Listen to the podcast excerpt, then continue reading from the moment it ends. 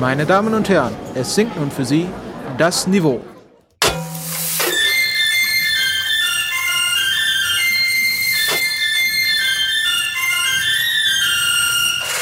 Max, wir müssen reden.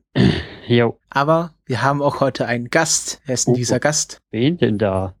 Angbor, bist du da? Oh, ja, ich bin da. Einen wunderschönen guten Abend. Guten oh, ein Abend.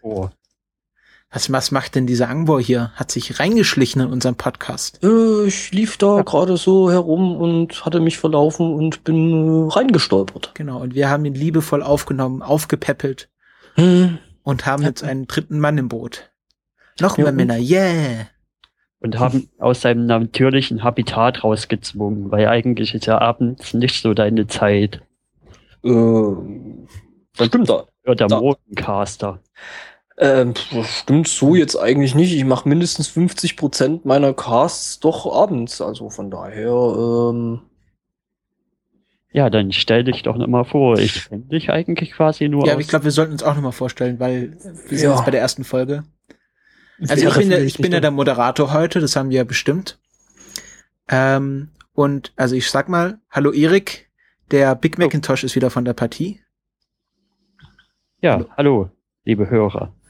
Und äh, der dritte Mann, der jetzt nicht nur als Gast, sondern auch als dritter gleichwertiger ähm, Podcaster dieses Podcastes gilt, ist der liebe Angbor. Ja, möchtest du denn Einen guten Abend nochmal. und, Lebensnamen ähm, angesprochen werden oder weiterhin mit Angbor? Weil Schon eigentlich. Also ich habe prinzipiell nichts damit, äh, also kein Problem damit, ähm, halt mit Stefan angesprochen zu werden. Ähm, aber du möchtest weiterhin Angbor in diesem Podcast heißen. Äh, das ist mir ehrlich gesagt äh, Latte. Problem, äh, mach wie du denkst, nenn mich Angbo, nenn mich Stefan. Nein, ich nenne dich jetzt Angbor. Es ist nur so, dass, dass der Erik Erik genannt werden möchte und ich. Mir ist es eigentlich prinzipiell auch egal. Ach so, ja, okay, Wobei- dann ist es egal. Dann haben wir das auch geklärt. Wobei Erik ja dann äh, kürzer ist als Big Macintosh. Äh, von Ja. daher so. Effizienzmäßig, ne? Ja. Ja, und, äh, und ich bin der Christopher oder Vanilla Chief oder wie auch immer. Horstmaster der Dritte. Wie auch immer, finde ich schön. Ja, wir haben uns heute etwas besser sortiert und es gibt heute Kategorien oder, oder Abschnitte. Und ich kann in diesem tollen Reaper auch Kapitelmarken gleich setzen. Da kommt die erste Kapitelmarke. Aufpassen. Ich moderiere sie jetzt an. Haha, hat funktioniert. Ist immer wieder toll. Remote? Hm? Machst du die mit Remote Fu? Nein, die mache ich noch mit einer M-Taste. Ist etwas komisch für Reaper, weil ich denke immer, Muten ist M, aber es ist Kapitelmarke. Ja, unsere erste Kategorie ist äh, Nachreichung zur letzten Folge der, der Pilotfolge sozusagen. Äh, da habe ich einmal eine Nachreichung. Ich hatte ja einen kleinen Rand über Synchronisation und Originalvertonungen und solche Sachen gehalten, wer sich erinnern mag. Und ähm, ich möchte das etwas, ja, äh, etwas ausweiten, denn ich habe ein Interview beim Nerd Talk gehört mit Daniel Axt. Äh, das ist die deutsche Synchronstimme von Hiccup, beziehungsweise Hicks in Drachenzähmen leicht gemacht 1 und 2. Und das ist ein sehr, sehr sympathischer Mensch, also was man jetzt vom Podcast von ihm hört. Und ähm, ja, also, äh, sie, der Philipp von Nerd Talk und der Daniel reden über seine, seine Arbeit und Synchronisation im Allgemeinen und das ist sehr interessant und auch sehr nett anzuhören. Sie sagen, also zum Beispiel dieser Daniel, der ja eigentlich von der Synchronisation lebt, sagt zum Beispiel, dass er äh, fast Filme nur noch in OV hört, weil er lange in New York gelebt hat und Synchronisation selber nicht ertragen kann, was ich sehr lustig finde. Und ja, das ist, kann man sich durchaus mal anhören, wenn man mal mit einem deutschen Synchronsprecher mal ein Interview hören möchte. Ähm, wobei man da vielleicht auch sagen muss, ist, also, ich sag mal, bei Hollywood-Filmen ist es vielleicht so, da wird schon ordentlich Geld in die Hand genommen und halt die Synchro dann gemacht, zum, zumindest in Deutschland. Also, ähm, da muss man ja wirklich sagen, dass deutsche Synchronisation schon mal dadurch, dass man ja einfach mal mehrere Märkte bedienen kann mit denen, also zum Beispiel auch Österreich und Co. dass Deutschland da schon eigentlich noch teilweise recht hochwertige äh, Synchronisationen hat. Auch wenn ich sie teilweise wirklich selber schlimm finde, weil mh, teilweise eben ähm, bei der äh, äh, ja, Übersetzungsarbeit einfach Mist passiert, beziehungsweise Sachen einfach auf der Strecke bleiben. Ähm, aber pf, gut, wenn man sich da irgendwie, weiß ich nicht, irgendwie so Südeuropa anhört, da kann es sein, dass dann eben noch die originale Tonspur drunter ist und zwei, drei Sprecher halt den kompletten Film synchronisieren. Ähm, ich glaube, das wäre noch um Welten schlimmer. Mhm. Ja, mein Kritikpunkt war ja auch mehr so, dass die deutschen Synchronsprecher nicht genug wertgeschätzt werden.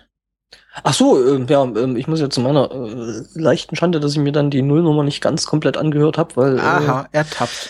ja, ich hatte ein bisschen zu viel Arbeit die letzte Woche. Ähm, Ja, das ja. war alles, ein, ziemlich, Mhm. alles ziemlich stressig gewesen Ja, und okay. ähm, da bin ich nicht weiter zum Hören Das habe ich mir jetzt schon aufgeschrieben. Das gibt dann Mhm, Abzüge in der ja, ja. B-Note. Ja, sowieso, ist klar. Das war mein Nachtrag zur letzten Folge und ich glaube, der Big Macintosh hat auch noch einen Nachtrag. Ähm, ich habe das Interview mittlerweile auch gehört und was ich da ganz lustig fand, ist, dass ich quasi die ganze Zeit Hicks vor mir, vor meinem inneren Auge hatte, weil ich quasi seine Stimme nur davon bisher kannte. Das ging mir komischerweise gar nicht so. Nein? Nein. Zu dem kann ich auch mal was sagen. Ähm, ich habe vor, ja, ist auch schon wieder ein Stück her, vielleicht ein halbes, dreiviertel Jahr auch, ähm, gab es ein Interview zu, ähm, worum ging's da? Äh, Saber Rider and the Star Sheriffs. Ich weiß nicht, kennt ihr die Serie noch? Hm, Nö.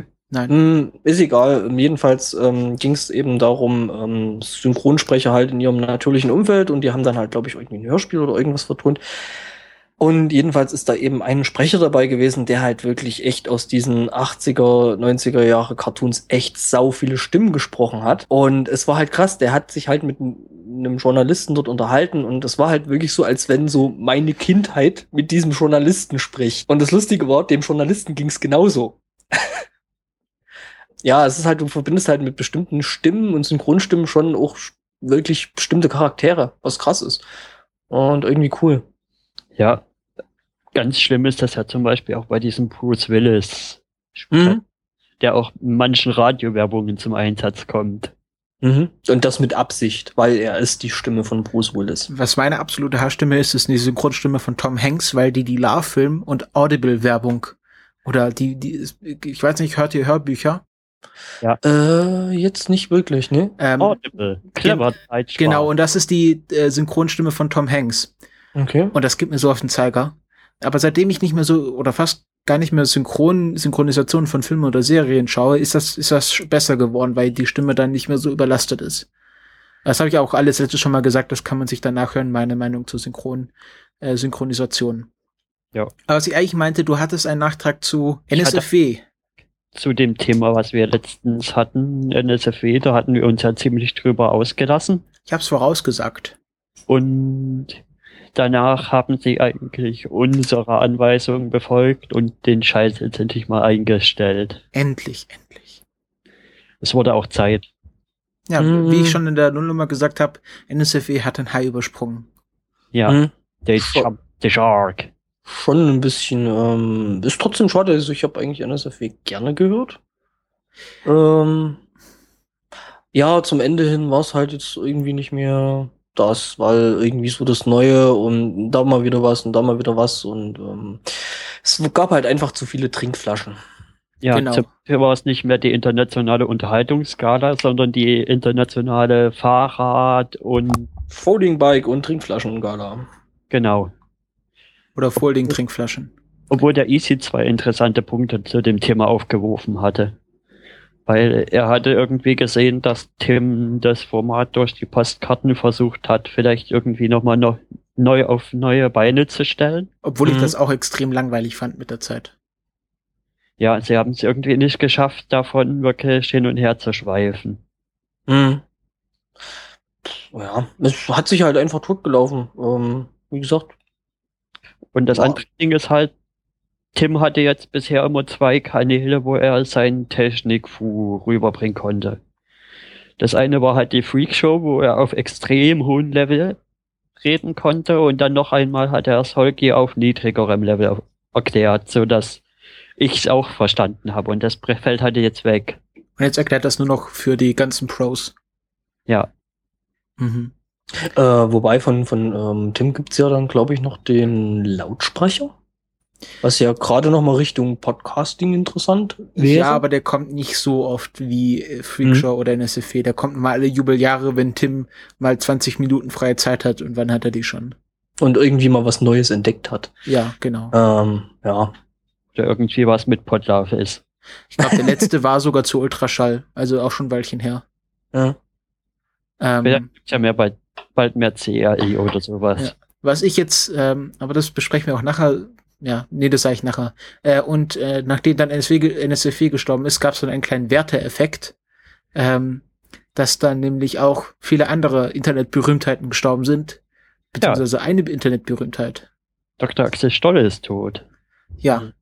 Jetzt weiß man nicht, ob man leider sagt oder zum Glück oder. Das ist eins der Dinge, auf die ich erst über NSFW aufmerksam geworden bin. Hm, ich kannte den, ich kannte den schon bevor er cool war. Äh, ich habe jetzt eine Hipsterbrille, ich darf das. Ich habe jetzt eine Hipsterbrille, ich darf das. Ähm, äh, ja, weiß ich nicht. Ähm, ich bin wirklich fast der Meinung zu sagen, don't make stupid people famous, weil ja, ich möchte solchen Leuten eigentlich keine Plattform geben, so ja kurios und lustig wie sie sind, aber das hat für mich schon so ein bisschen diesen Freakshow-Charakter und ähm, ja, ich habe das Buch auch von Huxillas gelesen. Ich fand, das hatte einen gerade zum Ende hin sehr sehr angenehmen äh, äh, ähm, Abstand zu der ganzen Geschichte.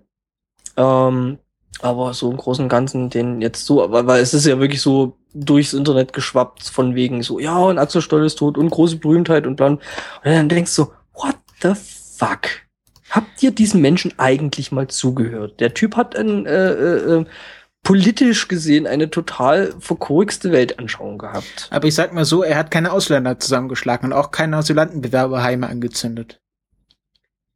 Aber ähm, trotzdem vertritt er die äh, politische oder hat äh, die politische Richtung vertreten. Ähm, also das ist halt, ich sag mal, Axel Stoll hatte ja die Plattform schon davor. Das war das äh, neue Schwabenland-Forum. Ja, schon. Und dadurch, der, der, dass er, dadurch, dass er äh, jetzt äh, eine Internetberühmtheit geworden ist, macht es den vielleicht auch etwas ungefährlicher, weil sehr viele Menschen ihn kannten und schon von vornherein wussten, dass es äh, ein Trottel ist oder dass der sehr krude Ansichten hatten und nicht gleich äh, unbefleckt ähm, ihn gelesen oder gesehen haben, ohne dieses Vorwissen. Sehe ich anders. Also Leute, die zu solchen, zu solchen äh, neue Schwabenlandtreffen gehen, äh, nehmen da, ja, das ist halt die äh, internationale Presseverschwörung, die den halt äh, öffentlich bloßstellen und in diesem Internet und mit YouTube und überhaupt und ähm, ich glaube nicht, dass Leute, die zu Neuschwabenland-Treffen gehen oder ich, dass sie nicht so reflektiert sind zu sagen, ja, der Typ redet scheiße. Ja, wahrscheinlich nicht. Also ich würde, ich, ich würde dir teilweise zustimmen, aber ich sag nicht, dass es eine, ich würde nicht sagen, dass es eine Freakshow war, weil er ja die Öffentlichkeit erstens gesucht hat und äh, zum Beispiel bei diesem Hoxilla Buch oder bei diesem Axel Stoll Buch genau gewusst hatte, wer das ist, der ihn da interviewt. Also er war ja nicht, er war ja nicht äh, benebelt in so, äh, sozusagen. Er war ja sich durchaus bewusst, ähm, was für eine Öffentlichkeit er hat und er hat die ja auch gesucht. Von dem her kann man das jetzt nicht mit so RTL 2 Hartz IV TV vergleichen. Obwohl ich. Hm, also ich sag mal so, Leute, also die jetzt wirklich Rezipienten rein von den ähm, YouTube-Videos, also ich meine Huxillas mal außen vor, weil Huxillas und Bartoschek, sag ich mal, die machen da ordentliche Arbeit, ähm, finde ich. Aber ähm, so, so jetzt Leute, die, was weiß ich, jetzt den Stoll nur über irgendwelche Links auf Facebook kannten und dann halt so ein Best of Axel Stoll kannten, ähm, das war dann schon Freakshow, weil das war, glaube ich, auch nicht unbedingt, ähm, also es wäre zumindest von, von meinem Dafürhalten keine Öffentlichkeit, die ich jetzt äh, so aktiv suchen würde. So Leute machen sich über mich lustig und machen dann noch äh, Best-of-Videos von mir. Ja. Obwohl also ich finde es ich, ich, ich find's wirklich ein, ein, ein, Entschuldigung, äh, ein relativ schweres Thema. Hm. Obwohl ich fand, als ich ihn die ersten Fotos von ihm gesehen habe, habe ich gleich gedacht, hm, irgendwie sieht er doch komisch aus, irgendwie komisch kränklich.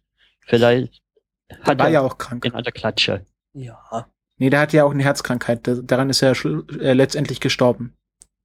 Hm. Naja, ähm, dass äh, die endgültige Lösung dieses Problems sollen andere Podcasts verhandeln. Ja. Das, das kann die, können die Kulturpessimisten nicht leisten. Habt ihr den Zusammenschnitt gehört? Von was? Die, vor Anycast gespielt haben? Ja. Äh, ich nicht. Den fand ich ganz lauschig.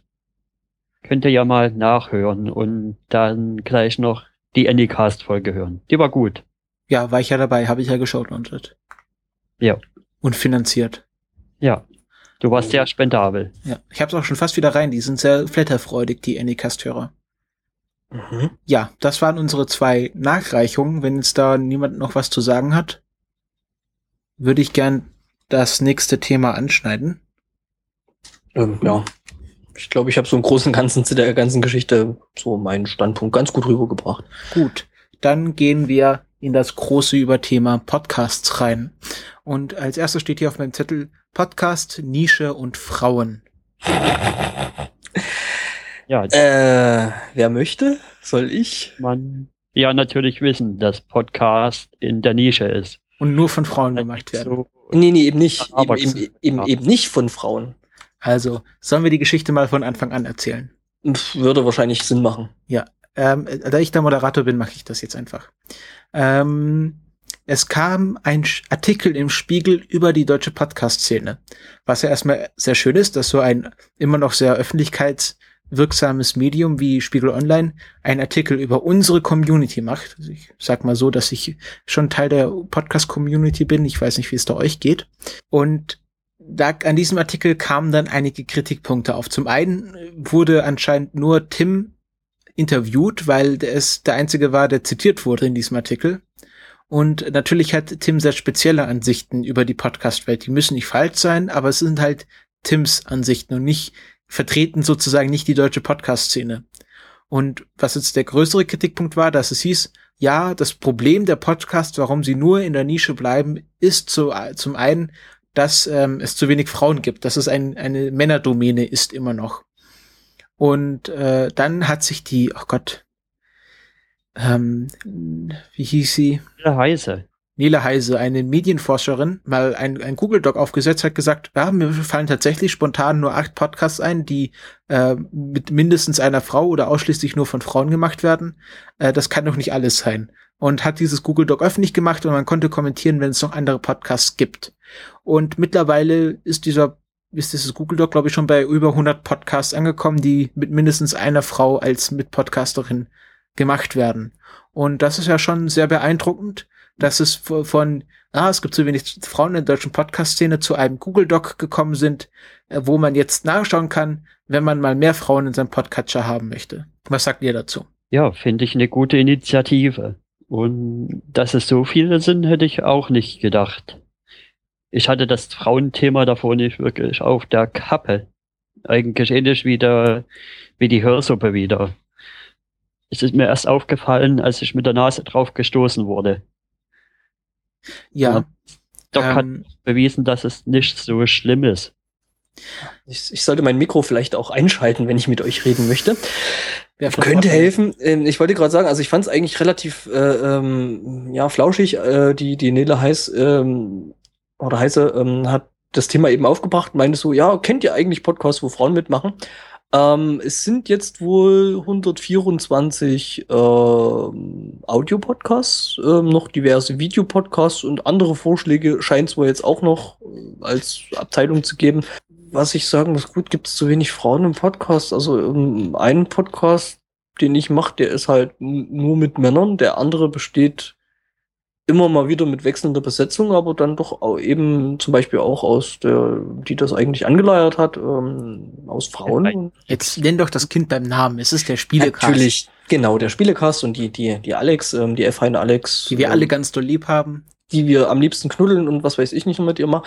Egal. Ähm, das hast du gesagt. Äh, mit Flauschebällchen bewerfen und so ein Zeug. Ja, äh, egal. Die Alex knuddeln, das möchte ich mal hier festhalten. Genau, sollte man. Aber nur, wenn sie das auch will. Ja, natürlich, aber so prinzipiell sollte man machen, weil Alex ist super. Ähm, der eine oder andere könnte die dann vielleicht noch aus einem anderen Thema, was wir dann später haben, vielleicht noch kennen. Egal, jedenfalls äh, finde ich, gibt es zu wenig Frauen-Podcasts. Ähm, ich finde ja eigentlich ehrlich gesagt, es gibt prinzipiell zu wenige Podcasts. Äh, das heißt, äh, von mir aus kann es immer mehr werden. Wir arbeiten ja selber dran. Ja, aber dann geht das doch noch mehr am Rauschen unter. Hm, meinst du? Also ich vertrete ja die Ansicht, warum Podcast, Podcast nichts aus der Nische rauskommen, sage ich, und äh, da habe ich mir jetzt einfach mal die Meinung von Holgi geklaut, ähm, dass Podcasts gar nicht aus der Nische rauskommen müssen, sondern ähm, einfach die Nische vergrößern müssen. Also es gibt für jede Nische, sei sie noch so klein, ein Podcast. Zitiere ich immer wieder gern den High-Filme-Podcast oder den Podcast, in der, der die STVO, also die Straßenverkehrsordnung behandelt. Das sind sehr spezielle Podcasts für sehr spezielle mhm. Leute oder Leute mit so viel Zeit wie ich. Ähm, und wir wollen doch gar nicht so Massenmedien, also der, der, der Spiel, der, der Podcast, der die gleiche Reichweite wie Spiegel Online hat, den will ich nicht mehr hören, weil der dann äh, nicht mehr sozusagen nicht mehr Street ist. Der, ne, der ist halt einfach, sag ich mal, dann dermaßen allgemein und, und, und äh, gleichförmig eben, wie genau das ist, was ja. äh, die alten äh, normalen Medien machen. Und ähm, ich finde gerade eben das, dass man sich eben seine Nische sucht und der Nische eben macht. Äh, ich meine, gerade zum Beispiel Hoaxillas, die das ja nur doch ziemlich erfolgreich, äh, erfolgreich machen, äh, finde ich, die haben sich halt eine Nische gesucht und die machen das wirklich gut. Aber die gehen ja jetzt auch ins Bezahlfernsehen, die sind jetzt auch nicht mehr Street. Ja, ach, die, ach, die, die, die, die, die darf man jetzt quasi nicht mehr cool finden. Nein, die darf man nicht mehr cool finden. Ja, verdammt, und dabei mache ich die zwei so. Ja. ja, ein der besten Beispiele für die Nischen ist ja auch die Quasselstrippen, die nochmal eine Nische in der Nische bedienen. Ja, die sind ja Metanische. Das ist ja dann nochmal äh, eine Dimension drunter. Genau. Also ich, ich äh, habe ja immer das Motto nach, nach dem uh, There's an App for that, ähm, mhm. sage ich immer, There's a Podcast for that. Mhm. Und wenn nicht, dann machst du einen. Richtig.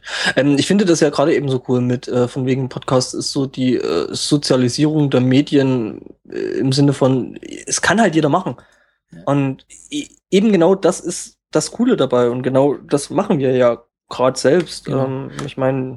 Ich möchte ja auch noch mal ein, ein, ein Brett für ein für die Laber-Podcast schlagen. Wir sind jetzt auch ein Laber-Podcast, deswegen sind wir da, bin ich da jetzt etwas befangen, aber ich sag auch nicht, dass es zu viele Laber-Podcasts gibt, denn ein Laber-Podcast zeichnet sich ja weniger durch die Themen aus, sondern durch die Podcaster.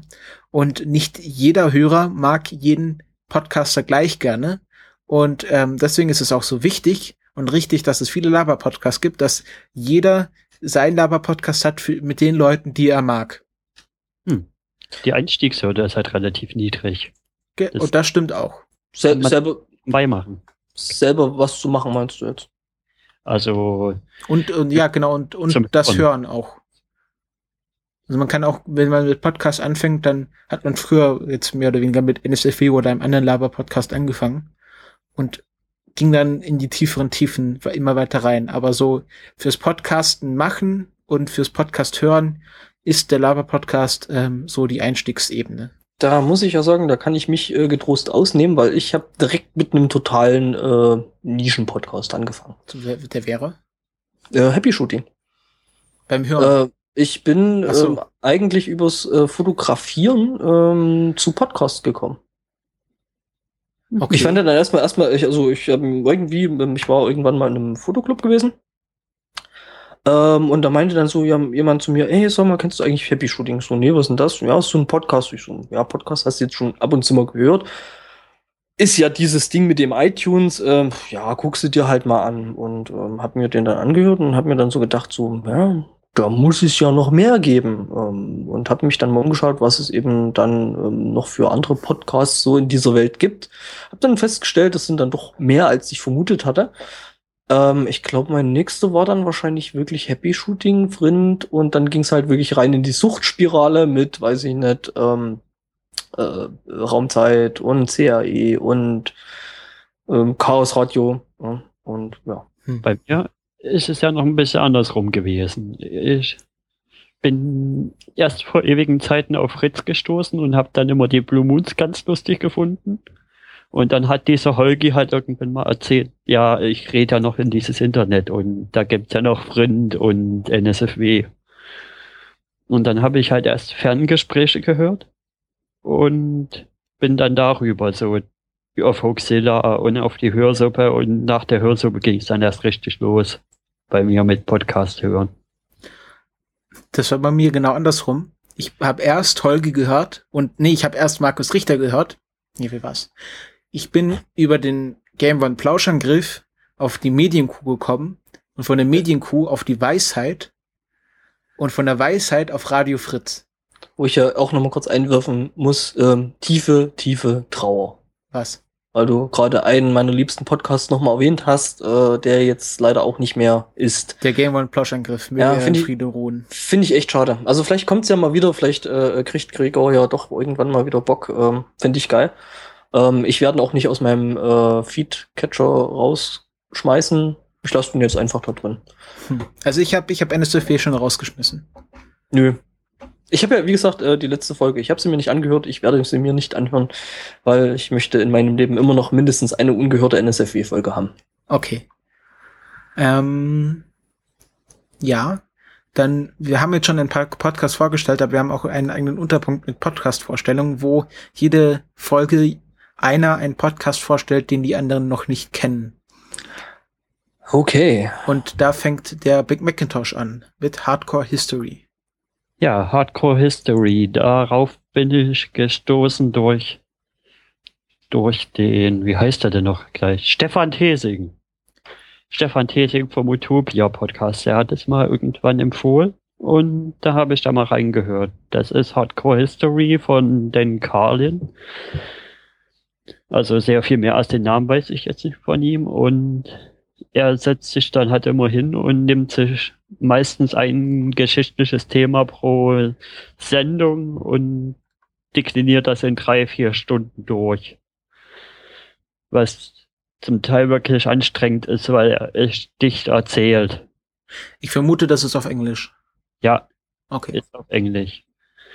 Also in der ersten Sendung, die ich von ihm gehört habe, hat er über die Red, ähm, über die Red Scares erzählt, die halt in den USA umgegangen sind, dass jetzt hier eine rote Flut kommt und alles quasi unter das sozialistische, unter die sozialistische Flagge werfen wird. Ja, beziehungsweise kommunistisch, ne? Ach, das ist dieses unter der McCarthy-Regierung, dass, ähm, Ja. dass äh, die Amerikaner eine Paranoia vor Kommunisten hatten. Ja, da zieht er auch den schönen Vergleich zum Fußballspiel. Also er meinte wahrscheinlich American Football, aber sein Vergleich ist, ja, im Nachhinein, wenn du ein Spiel siehst, was schon abgepfiffen ist, ist die Spannung weg. Du weißt ja schon, wie es ausgeht und da kannst du das Mitfiebern teilweise vielleicht gar nicht mehr wirklich verstehen. Aber wenn du wirklich im Live-Event drin bist und nicht weißt, wo es, wie es ausgeht, ist das halt nochmal eine ganz andere Sache, eine ganz andere Geschichte. Mhm. Und damit erklärt er dann die eigentlich unbegründete Angst vor den Kommunisten. Ja, zum Beispiel. Mhm. Und zurzeit bin ich gerade in seiner aktuellen Reihe beim zweiten Teil durch. Da fängt, da hat er hier den Ersten Weltkrieg jetzt mal angefangen auseinanderzunehmen. Hat er sich aber was vorgenommen. Mit dem, er hat erst erklärt, wie das, wie das war mit dem, wer wurde danach gleich getötet? Der, Der Kronprinz von Dingenskirchen. der Kronprinz, genau, von Österreich. Ja, in Kroatien, ne? Glaube ich, wenn Genau. ich mich der richtig erinnere. schwarzen Hand. Oh mein Gott. Wie lang ist die Folge zum Ersten Weltkrieg? Ähm, ich glaube, das sind drei zurzeit, jeweils drei Stunden oder so. Okay, das ist angemessen. Und dann dekliniert er halt in der ersten Sendung erstmal durch, wer mit wem denn welche Beziehungen und Verträge und was und Bündnisse hatte und welche Trigger da gepullt werden, wenn der eine Trigger gepullt ist. Wie Mhm. sich das dann quasi wie ein, wie eine Dominokette zieht. Also wenn, zum Beispiel, wenn die Franzosen in den Krieg gehen, müssen die Engländer mitziehen. Weil Also- jeder mit jedem Verträge hatte. Das Lustige ist dann so quasi, wenn man sich dann so quasi Ersten Weltkrieg so mit aktuellem Geschehen anschaut und vergleicht, dann könnte man vielleicht doch auszusehen die eine oder andere Parallele finden, oder? Hm, hm. Hm. Also der Historiker in mir sträubt sich gegen diese Aussage, aber ich würde dir mal zustimmen. Ähm, und dieses Hardcore History, das ist der, der hat schon Ahnung. Das ist jetzt nicht so wie Galileo History, wo man dann so, boah, das ist so Hardcore, da sind Leute gestorben, sondern der macht das schon fundiert. Nein, der macht das schon fundiert. Okay. Und- wenn du bei ihm aufs Blog schaust, das kann man jetzt sicher mal zurecht googeln, hat Wird in er, den Shownotes verlinkt. hat er zu jeder Folge irgendwie eine Liste mit 50 bis 100 Buchempfehlungen drin. Gut. Für Leute, die sich unter gewissen Unterthemen oder übers Gesamte interessieren und noch weiter recherchieren wollen. Also da steckt schon etwas dahinter. Ja. Das Ding ist bei ihm das mit der Finanzierung. Da hat ja jeder irgendwie andere Modelle und er macht das so. Er hat die aktuellen 15 bis 20 Folgen frei. Und wenn man auf die klassischen Folgen oder aufs Archiv zugreifen will, dann, dann muss man das halt bezahlen. Ja, aber das ist ja durchaus ein Modell, das, das mit dem sich leben lässt. Also 15 Folgen in die Vergangenheit und wenn jede Folge drei Stunden lang geht, dann ist man da schon mal ein bisschen Ja, ja. beschäftigt. Ähm, ich habe auch einen Podcast, nämlich Lucky und Fred. Mhm. Das ist ein Lava-Podcast. Ich habe mir erst überlegt, ob ich den überhaupt vorstellen soll. Noch ein Lava-Podcast, aber ich finde den sehr gut. Ähm, der wird von äh, Friedrich äh, Küpperbusch und Lucky, ich- den Namen weiß ich jetzt nicht ganz genau, also Friedrich Küpperbusch, den kann man vom Tagesschaum kennen. Das war vor der Bundestagswahl eine, ja, glaub, viermal wöchentliche kurze Sendung, die so ein bisschen das aktuelle politische Tagesgeschehen auseinandergenommen hat ähm, und ja, so ein bisschen auf die Bundestagswahl hin mal sich die Sachen genauer angeschaut hat. Und äh, der Friedrich Küpperbusch, der ist irgendwie auch bekannt, ich weiß nicht, ich kannte den nur daher, ähm, der hat halt so einen ganz, ganz trockenen Humor und macht immer sehr pointierte und, und kurze, äh, spitze Bemerkungen zum politischen Geschehen. Ähm, äh, nennt zum Beispiel den Spiegel das Sturmgeschwätz äh, der deutschen Demokratie. Ähm, und der macht jetzt, nachdem er jetzt den Tagesschau beendet hat zur Bundestagswahl, einen Podcast einmal im Monat, wo sie, wo er mit Lucky, der irgendwie auch so Produzent ist, also die arbeiten beide bei Pro Bono TV, das ist die, sagen wir mal, Produktionsfirma von äh, Friedrich Küpperbusch. Und ähm, ja, die machen einmal im Monat so einen Podcast, wo sie so das aktuelle politische Geschehen auseinandernehmen und kurz kommentieren. Und ähm, das ist immer sehr nett. Also wenn man mal so ein bisschen sich kurz über die aktuelle politische Lage in Deutschland informieren will und das nicht so trocken machen haben will und aber auch nicht so klamaukig wie bei der Heute-Show, dann kann man sich den Podcast durchaus anhören. Ist halt ein Laber-Podcast mit zwei Männern. Ich, wenn man das jetzt gerade nicht haben will, dann kann ich das verstehen, aber durchaus sehr empfehlenswert. Hm. Jo. Ähm, dann würde ich sagen, mache ich Punsi mal direkt mal meine Empfehlung mal mit hinten ran, ne? Ja, tu das. Ähm, dann habe ich ja wirklich den einzigen Podcast mit einer Frau, ähm, nämlich die Monika André. Ähm, die macht äh, Monis Motivklinge. Äh, die Moni selber kennt man vielleicht jetzt nicht, aber vielleicht, äh, wenn man den Holgi hört, äh, ihren Verlobten, äh, der nämlich der Chris Marquardt ist, der eben auch Happy Shooting macht mit äh, noch einem anderen Podcast zusammen und ähm, ja, daraus ergeben sich dann äh, diverse Verstrickungen mit ähm, wieder anderen Fotoherstellern. Sei es zum Beispiel die Leute von äh, Spürsinn, die halt hauptsächlich oder eigentlich nur Analogfotografen mit irgendwelchem Material versorgen. Was schon mal prinzipiell ziemlich cool ist, wenn man eben analog fotografiert. Die Moni selber fotografiert eigentlich, glaube ich, auch mittlerweile die meiste Zeit nur noch analog. Was ich prinzipiell cool finde, ähm, was ich selber auch mache. Und der Podcast ist aber schon mehr in die Richtung, wir nehmen mal fotografieren und erklären das mal mehr so von einer, ja, vielleicht eher philosophischen Warte aus. Äh, es werden natürlich so Sachen behandelt wie, äh, ja, was ist eigentlich ein goldener Schnitt oder äh, wie sollte ich zum Beispiel mit Farben umgehen oder mache ich jetzt lieber äh, nur Schwarz-Weiß-Fotografien. Ähm, wie gesagt, wenn man sich ein bisschen äh, für, für Fotografie interessiert, äh, vielleicht sogar noch ein bisschen so auch die analoge Geschichte interessant findet, kann man da gerne mal reinhören. Ist halt nicht der typische, oh hey, wir unterhalten uns jetzt zwei Stunden lang über irgendwelche Technik und Megapixel und sonst irgendwelchen Scheiß. Nicht ähm, wie bei Happy Shooting. Ich finde, dass es bei Happy Shoot- Shooting auch weniger geworden ist, der ganze Technikfu. Mhm. Und es ist halt da mehr äh, in Richtung ähm, reine Fotografie geht. Äh, wenn man da mehr hören will, kann man vielleicht dann noch äh, Tipps von The Top Top Floor, weil das auch immer sehr, sehr Technik. Und wie gesagt, also ich stelle jetzt Munis Motivklinge vor und ähm, das ist halt wirklich so ein Fotopodcast, der dermaßen so überhaupt gar nicht techniklastig ist. Ähm, kann man sich gerne mal anhören. Also ich finde den toll. Ich höre den, glaube ich, sogar ziemlich seit der ersten Episode. Ich glaube, die erste Episode ist sogar noch unter dem Label Happy Shooting rausgekommen, wo Moni dann einfach mal mit reingezerrt wurde. Und ja, sie macht halt jetzt so seit einiger Zeit jetzt nicht wirklich regelmäßig, auch nicht wirklich oft, aber die Sachen, die sie dann halt wirklich mal raushaut, die sind dann toll. Und wieder ein Podcast mit Frauenbeteiligung, was uns ja sehr gefallen sollte. Ja.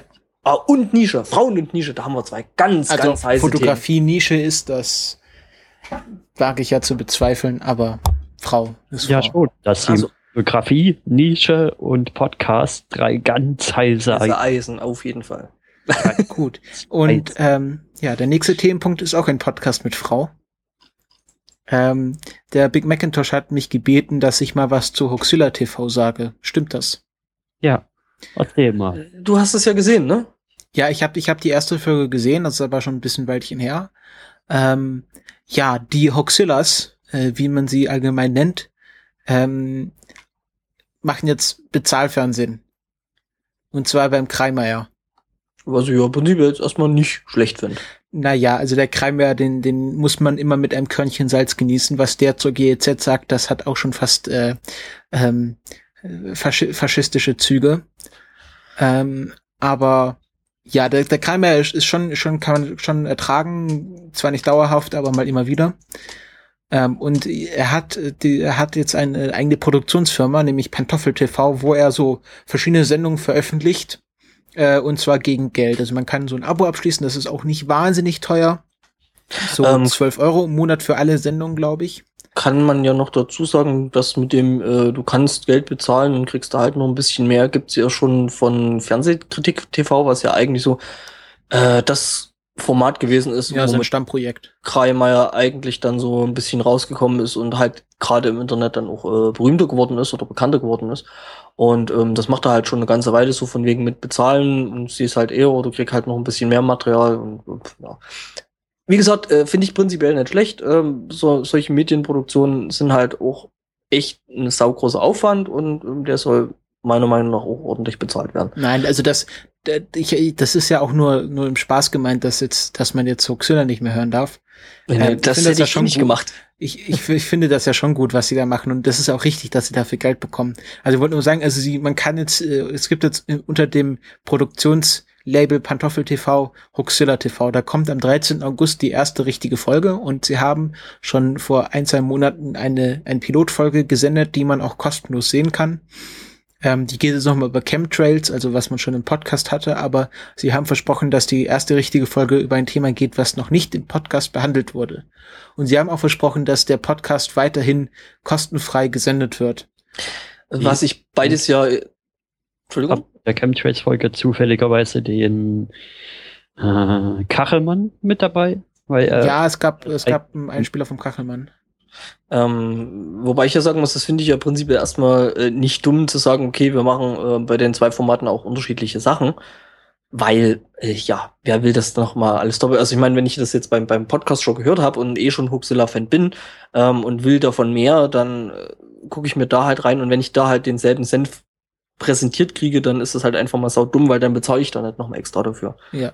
Ja. Ich wollte jetzt noch mal kurz sagen, was die da eigentlich machen. Also es ist äh, im Grunde ein, ein Videopodcast, äh, wo sie noch ein bisschen mehr, also sie machen quasi, was sie bei Huxella auch machen, sie erzählen über ein, äh, einen urbanen Mythos oder eine esoterische Verschwörungsgeschichte und ähm, bringen dann halt noch mehr ein bisschen Einspieler rein und ähm, versuchen jetzt ex versuchen sich jetzt halt mehr noch an den, Möglichkeiten, die ein Videoformat bietet. Und äh, natürlich ja, versuchen sie da auch ein bisschen äh, Geld über ihr Hobby, was es ja immer noch ist, äh, reinzubringen, was so durchaus nicht zu fachten ist. Also ähm, also, wenn dann noch mehr Podcaster als äh, Tim von ihrer Kunst leben können, das ist da durchaus wünschenswert. Ähm, und deswegen kann man durchaus mal sich die erste Folge anschauen. Wie gesagt, die ist kostenlos und die anderen Folgen, kostet dann eine Folge ein Euro und je nachdem, wie viele Monate man dann dieses Abo kauft, das kann man auch nur für Hoxilla TV abschließen. Also man muss nicht das komplette Paket kaufen, sondern kann auch einzelne Sendungen abonnieren. Äh, wird es natürlich dann pro Folge günstiger. Und ähm, ja, also ich weiß noch nicht, ob ich da jetzt regelmäßig Geld drauf werfe. Wahrscheinlich nur, wenn sich das Thema lohnt, was es wahrscheinlich auch tun wird, wenn sie sagen, sie machen was, was sie im Podcast noch nicht gemacht haben. Und ähm, ja, es ist halt immer ein bisschen komisch, wenn man Leute, die man nur per Audio kennt, dann mhm. äh, plötzlich sieht, aber man gewöhnt sich dran und ähm, die beiden sind ja auch nicht abgrundtief hässlich. Also gerade der Horstmaster hat ja eine gewisse Schönheit. Der Horstmaster? Kennst du nicht? Schall und nee. Rauch. Hm. Okay. Dann nennt er sich immer der Horstmaster. Okay, äh, sollte ich vielleicht mal auf meine Podcatcher-Liste setzen. Ja. Ich bin da ja mal etwas skeptisch, ob das mit den Videopodcasts wirklich so was für mich ist. Muss ich mal, muss ich mal sehen, muss ich mal reingucken. Ja, also, ich sag mal so, Entschuldigung? Ähm, also ich, ich sag so zum Beispiel von, von Game One, die machen ja dieses Almost Daily auf YouTube. Ähm, Yay. Was im Grunde auch ein Podcast ist. Und im Grunde braucht man dazu auch kein Video. Also ich mache halt das YouTube-Video an und schaue dann halt weg und macht irgendwelche anderen Sachen. Ähm, und wenn, sagen wir, wenn die jetzt andere Themen als in dem Podcast, als in dem echten Huxilla Podcast behandeln, dann ist es ja egal, ob du dazu siehst oder zu, zuhörst, ähm, ist ja immer noch Huxilla. Mhm. Ja, also ich sag mal so, ähm, ich guck auch äh, eben die Rocket Beans sehr, sehr häufig, ähm, die eben Game One und äh, ähm, ja, eben diese ja, das ist die Produktionsfirma, die hinter Game One und dem Rocket genau. Beans YouTube-Kanal steht. Genau, ähm, finde ich super äh, machen sau viel Zeug und ähm, die können von mir aus auch gerne mehr machen. Ähm, davon abgesehen, gerade bei Almost Daily ist es halt bei mir wirklich so, dass ich die teilweise, ja gut, das Bild brauche ich halt dann meistens nicht und dann schalte ich das irgendwo im Hintergrund, irgendwo in einem Tab offen, wo das halt nebenher läuft und äh, ja, und mach dann halt mein Zeug und dann läuft's halt irgendwo auch als Audio-Podcast. Ja, also, also bei der 100. Jubiläumsfolge, da war schon das Video schon wichtig, ja. sie dann äh, Flieger in den Hof geworfen haben oder äh, auf einmal irgendwo Pizza herkam. Äh, hattest du neulich gesehen, wo die äh, Halo durchgezockt haben? Ja, aber das, ich habe Halo 1 schon zu oft durchgezockt. Okay, ähm, ich fand's aber lustig, dass sie dann wirklich aus allen Ecken und Enden da irgendwie Pizza-Lieferungen dorthin bekommen haben. Echt, haben sie wieder Pizzalieferung bekommen? Äh, wieder, die haben, ich weiß gar nicht, drei oder vier Pizzalieferungen, wo die dann wirklich im Stream gesagt haben, Leute, bitte hört auf, uns Pizza zu senden. Wir wissen nicht mehr, wohin mit dem Scheiß. Hast du das mitbekommen? Jetzt äh, wieder zurück zu Frauen. Äh, sie mhm. haben ja eine, eine Bewerbung ausgeschrieben für eine explizit weibliche Moderatorin. Ja. Da wurden sie erstmal auch für angeschissen. Mhm. Ähm, natürlich, das Internet. Ähm, aber dann hat eine Moderatorin eine sehr schöne Bewerbung gemacht. Sie hat eine Pizza geschickt und ihre Bewerbung, also die, die ihre Arbeitsproben hat sie dann auf einen USB-Stick gepackt und dann ihren, ihren Anschreiben in den Pizzakarton geschrieben. Cool. Ähm, ja. Das ist eine sehr coole Bewerbung, finde ich. Auf jeden Fall. Wobei ich ja finde, dass eigentlich Bell mehr machen sollte. Aber das ist wieder eine andere Geschichte. Da machen wir jetzt schon wieder ein Fass auf. Äh, wir, über die Rocket Beans reden wir ein andermal. Auf jeden Fall. Aber wir, das, der Podcast wir, ist ja auch Universums, also Podcast-Universums referenziell. Genau. Zum Thema Videopodcast habe ich ja später noch was. Später. Ja, aber ich, ich glaube, zu Xilla TV habe ich alles gesagt, was ich sagen wollte. Und jetzt kann sich jeder ein selber ein Bild machen. Wie gesagt, 13. August die erste bezahl be zu bezahlende Folge mit einem äh, exklusiven Thema sozusagen. Ähm, gehen wir weiter. Herr McIntosh, Sie haben das Wort. Ja, ähm, das nächste, was ich besprechen wollte, ist gerade frisch beendet worden und es geht um das Radiorollenspiel. Was ist das Radiorollenspiel? Das Radiorollenspiel ist ein Projekt, hauptsächlich geleitet von Markus Richter oder Monoxid auf fritz.de. Und ich bin gerade kurz raus. ja, ähm, das hat angefangen, also wenn ich jetzt kurz übernehmen darf, das hat angefangen mit ähm, mit dem Hörspiel Blue Moon, also der Blue Moon sollte ja vielen ein Begriff sein, und da gab es immer einmal pro Monat den Hörspiel Blue Moon, äh, wo ein, ein Hörspiel gespielt wurde und Leute durften anrufen und dort mitmachen. Also wer aus seiner Kindheit vielleicht diese Bücher kennt, wo dann steht, wenn du das machen möchtest, blättere zur Seite so und so, wenn du das machen möchtest, blättere zur Seite so und so. Ähm, und Äh, das wurde jetzt umgesetzt. Jetzt habt ihr mich abgelenkt, ihr Schweine. wir lenken uns gerade gegenseitig durch unseren eigenen Chat ab. Also wir brauchen gar keine Live-Sendung. Ähm, Wir betrollen uns selber schon relativ gut und effektiv. ähm, ja, das wurde jetzt einfach. Also wer, wer Rollenspiele kennt, das wurde im Radio umgesetzt. Das darf der Big Macintosh wieder reden. Ähm, darf ich ganz kurz Ja. noch einen kurzen Einwurf zu dem Thema bringen? Nein.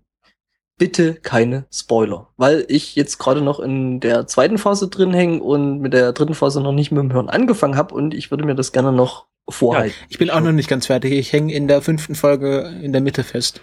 Da würde ich schon aufpassen. Dankeschön. Auf alle Fälle hatte ich noch bei meiner, Recher bei meiner Recherche herausgefunden, dass es auf Fritz davor noch ein Projekt gab, das hieß Ohrenzeuge.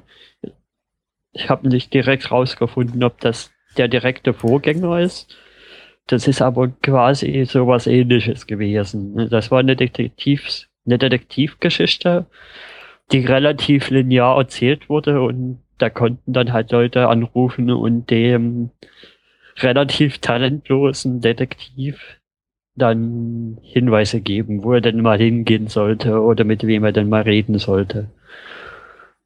Und dann gab's halt das Projekt des Hörspiel Blue Moons von Markus Richter, wo sich auch relativ schnell sein schon festes Team rauskristallisiert hat, halt mit der Magda und dem Mats und dem Daniel Hirsch und meistens dem Sebastian Zimmer, der die ganzen Soundeffekte und so gespielt hat. Du merkst schon, du hast die letzten Folgen sehr intensiv gehört. Oder hast Ja. du die Namen jetzt aufgeschrieben? Ich habe die Namen aufgeschrieben. Ach so. Oh, so vorbereitet. Und dann haben sie sich irgendwann überlegt, dass sie das vielleicht mal von Fritz lösen wollen und auf eigene Beine stellen wollen. Kurze, Ja. Vom MIZ Babelsberg ein eigene, ein, ja, wie nennt man das? Eine Medienförderung eigentlich. Ja, die, die schreiben halt immer so Geld aus, dass dann so Medienprojekte, die halt einen innovativen Ansatz verfolgen, dass die Voraussetzung ähm, bekommen können. Nein, nein, damit haben sie nicht mal angefangen. Sie haben ja erst ein Crowdfunding gemacht. Ja, du, du Ja, hast stimmt. ein paar Schritte übersprungen. Also ich glaube, die wurden irgendwie, der Hörspiel Blue Moon wurde von Fritz seitig eingestellt. War das nicht so? Also ich hatte es so verstanden, dass, dass sie schon auch mal irgendwie versuchen wollten, was eigenes auf die Beine zu stellen. Okay. Also sie haben sich auf jeden Fall von Fritz gelöst. Ja. Dann haben sie einen Crowdfunding-Aufruf gemacht. Hier, ja, wir wollen auf Detektor FM ein Radiorollenspiel drei Stunden produzieren und wir brauchen euer Geld, um das zu machen. Ja, das war wirklich nur dieses eine, diese eine Episode. Ja. Und das war Ähm. halt die Enki. Darf ich euch äh, da kurz zwischenfragen? Habt ihr Geld draufgeworfen? Äh, ja. Nein? Ja. Und zwar in Centbeträgen, nur um den Richter zu quälen. Nein, ich glaube, ich habe ich hab so fünf Euro drauf geworfen. Ich Äh, habe eine Postkarte oder sowas bekommen mit Aufklebern. Ich glaube, so viel, so viel, so viel Geld war es nicht. Und ich habe dann wirklich, weil ähm, ich habe dann eben dem Monoxid folge ich ja auch auf Twitter. Und dann halt- nicht. Ja, äh, vor allem von den Leuten, die Podcasts machen, ähm, davon mal abgesehen und habe dann halt mitgekriegt, dass der halt wirklich so für jedes Mal, wenn da irgendwo eine Spende eingegangen ist, eine Nachricht kriegt und so quasi so in den letzten, sag ich mal, so fünf, sechs Stunden, wo die ganze Geschichte und das ganze Projekt ja teilweise wirklich noch auf der Kippe stand, ähm, dann halt wirklich so mit jeder Nachricht, die reinkam, wieder geguckt, okay, es ist wieder so und so viel mehr, so und so viel mehr. Und ich habe dann wirklich echt aus Scheiß angefangen, dort wirklich Kleinstbeträge zu spenden, einfach bloß um den so ein bisschen zu ärgern, aber ähm, im Endeffekt dann halt trotzdem da irgendwie Geld abzugeben. Deswegen habe ich da nichts gekriegt, weil die Beträge halt so klein gewesen sind um Einzelnen, ähm, ja, dass ich da halt nichts gekriegt habe. Aber es war's wert. Also ich bin ja bei solchen Sachen immer so eine Aufkleberhure äh, und schaue dann immer, wenn es Aufkleber gibt, dann, dass ich dann mindestens diese Pledge erfülle. Mhm. Äh, aber da Einfach- hat ja der Markus Richter auch einen anderen Podcast gerade zu gemacht, äh, die Rechtsbelehrung, ähm, wo dieses ganze System, dass man sich quasi Pledges kauft und dadurch dieses ganze Kickstarter-System eigentlich abs ad absurdum führt. Aber das ist eine andere Sache. Mhm, ja. Können wir ja vielleicht irgendwann später mal drüber Ja. reden. Was wolltest du jetzt gerade sagen? Also diese, das erste Rollenspiel, was sie dann gemacht haben, waren die, die verlorenen Kinder der Enki. Wie heißt das genau? Ähm, das habe ich noch nicht gehört. Ähm, das muss ich auch irgendwo mal noch nachholen. Ja, das war einer der geilsten, also von der Geschichte her, einfach weil es im Grunde die Doctor Who Starship UK Folge war. Ähm, Hm. Oder sehr große Anleihen an diese Folge hatte. Und deswegen fand ich die so cool.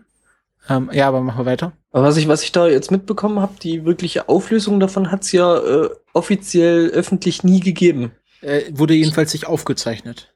Ähm, doch, die wurde, also nee, also hat's halt nicht öffentlich gegeben. Ähm, weil, ja, du sagst ja, wurde Er behauptet, sie hätten es am Kongress aufgelöst oder irgendwie sowas. Mhm, ähm, es gibt, es, ich, ich, ich Und- weiß, ich, ich Ich weiß glaube, der Big Macintosh möchte was sagen. Entschuldigung. Ja, die wurde auf dem Kongress nochmal gespielt und auch aufgezeichnet. Und das kann man auch nachher hören. Und da wurde es auch aufgelöst. Ähm, nein, ich glaube nicht, ne? Ich glaube, da haben sie sich auch wieder dumm angestellt. Äh, da habe ich nicht bis zum Ende gehört, aber auf alle Fälle Ah. war mehr vielversprechender als beim ersten Versuch. Ich weiß aber aus Quellen, es gibt Leute, die wissen, wie es ausgeht. Ähm, was die sagen's aber, nicht. nee, die dürfen es nicht sagen. Dann, Ich weiß es übrigens auch nicht. Dann ging's weiter. dann ging es weiter. Dann haben sie die MIZ-Förderung halt bekommen vom Medieninnovationszentrum Babelsberg und haben in der ersten Staffel das quasi selbst gestreamt und gehostet da aus den Räumen vom MIZ und, Auf Xenim. Und haben es aufs Xenim gesendet und das Projekt war dann Jakobs Goldener Käfig. Das war so eine verwirrende Story in obwohl, Angbo, du hast das ja noch angehört. Ähm, ich bin gerade drüber. Ähm, ich habe es noch nicht ganz zum Ende. Ich glaube, ich bin gerade dort gewesen, äh, wo ein gewisser ehemaliger Rocksänger, der Alex in das Wängchen kneifen wollte und sich dann mit einem Kopf von einem anderen Mitspieler aus dem Staub gemacht hat. Also wie gesagt, ich bin noch nicht ganz durch. Was war da das grobe Setting?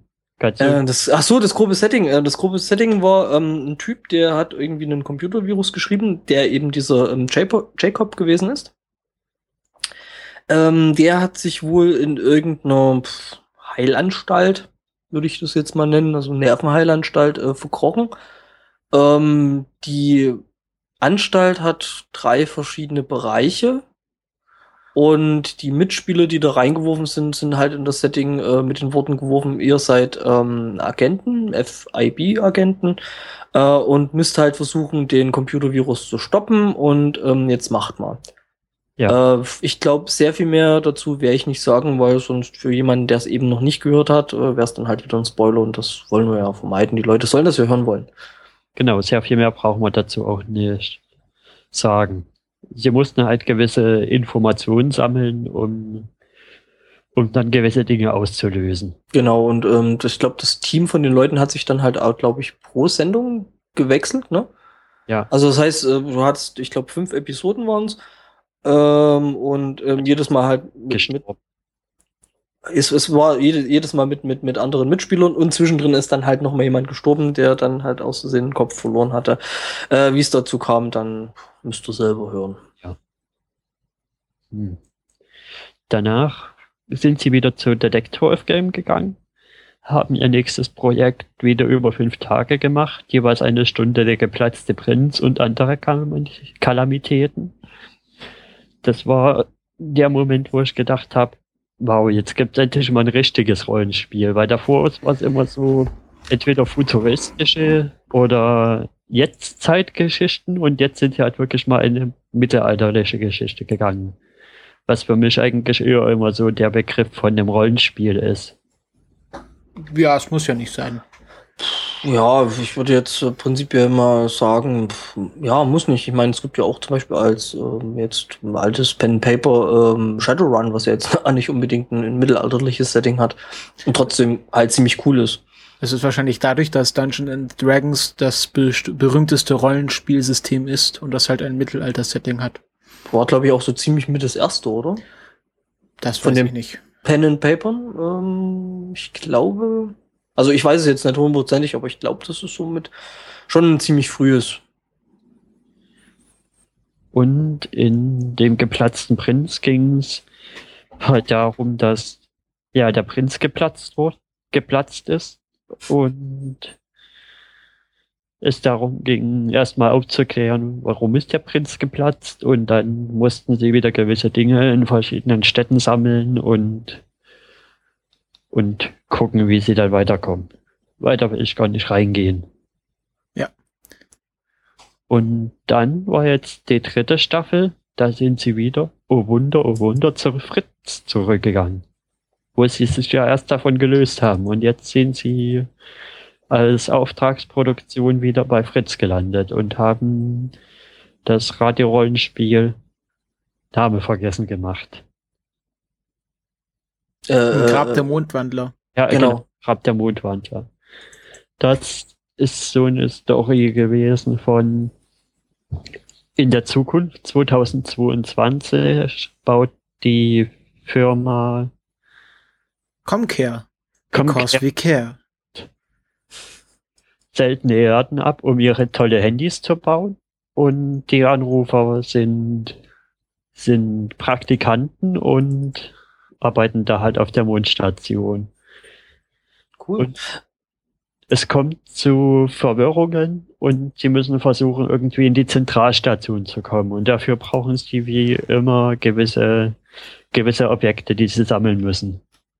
Mhm klingt ja für mich schon, also jetzt ohne, wie gesagt, eben noch, ich habe noch nicht reingehört, weil ich eben bin, mit den anderen Stories gerade noch beschäftigt bin. Ähm, schon ein bisschen nach Asimov, oder? Nein, überhaupt nee? nicht. Nein, gar nicht. Okay. Kennst du den Film Moon? Ja. M mehr so. Das, das, das Setting. Also die Geschichte aber nicht, aber das Setting. Okay. Hm? Also es hat, hat sehr wenig mit künstlichen Intelligenzen zu tun. Ja, äh, wie gesagt, also spätestens nächste Woche bin ich dann eh dann wieder äh, ja. up to date, äh, von daher. Ähm, ja, und so, ohne, ohne zu spoilern, also. Der, der Folgen zu sagen. Also beim letzten Radrollenspiel war es ja so gemacht. Die erste Folge war quasi einmal komplett runter erzählt, warum das so ist. Danach hatten sie stationär pro Tag eine Stadt und am letzten Tag hatten sie quasi das Endgame. Bei Jakobs, äh, bei Der Prinz und andere Kalamitäten. genau. Und damit haben sie halt jetzt gebrochen. Das war jetzt komplett eine offene Welt und es war nicht wirklich abgetrennt vom Tagen, wo was gemacht wurde. Also sie konnten sich quasi komplett frei über diese ganze Raumstation bewegen und machen, was sie wollten, an welchem Tag sie wollten. Und waren halt nicht durch die, Entf durch die Entscheidung am Anfang gefesselt, ja, wir gehen ins Labor und müssen dann den ganzen Tag im Labor verbringen. Was ja jetzt nicht unbedingt äh, schlecht ist. Ja. Nö, das war, ich fand das auch besser, so ich meine, gut, das macht natürlich für den ganzen Storyaufbau und für das, was eben die äh, Hosts da quasi von weg planen müssen, natürlich um einiges aufwendiger. Ähm, weil, ja, du musst halt wirklich, also ja, quasi wie wirklich ein Spieleentwickler, der sagt, okay, ich mache jetzt ein, ein, ein Rollenspiel, du musst halt echt jede Möglichkeit, die der User, also in dem Moment halt der, der Mitspieler hat, ähm, irgendwo abfangen und in irgendeiner Weise behandeln. Ja.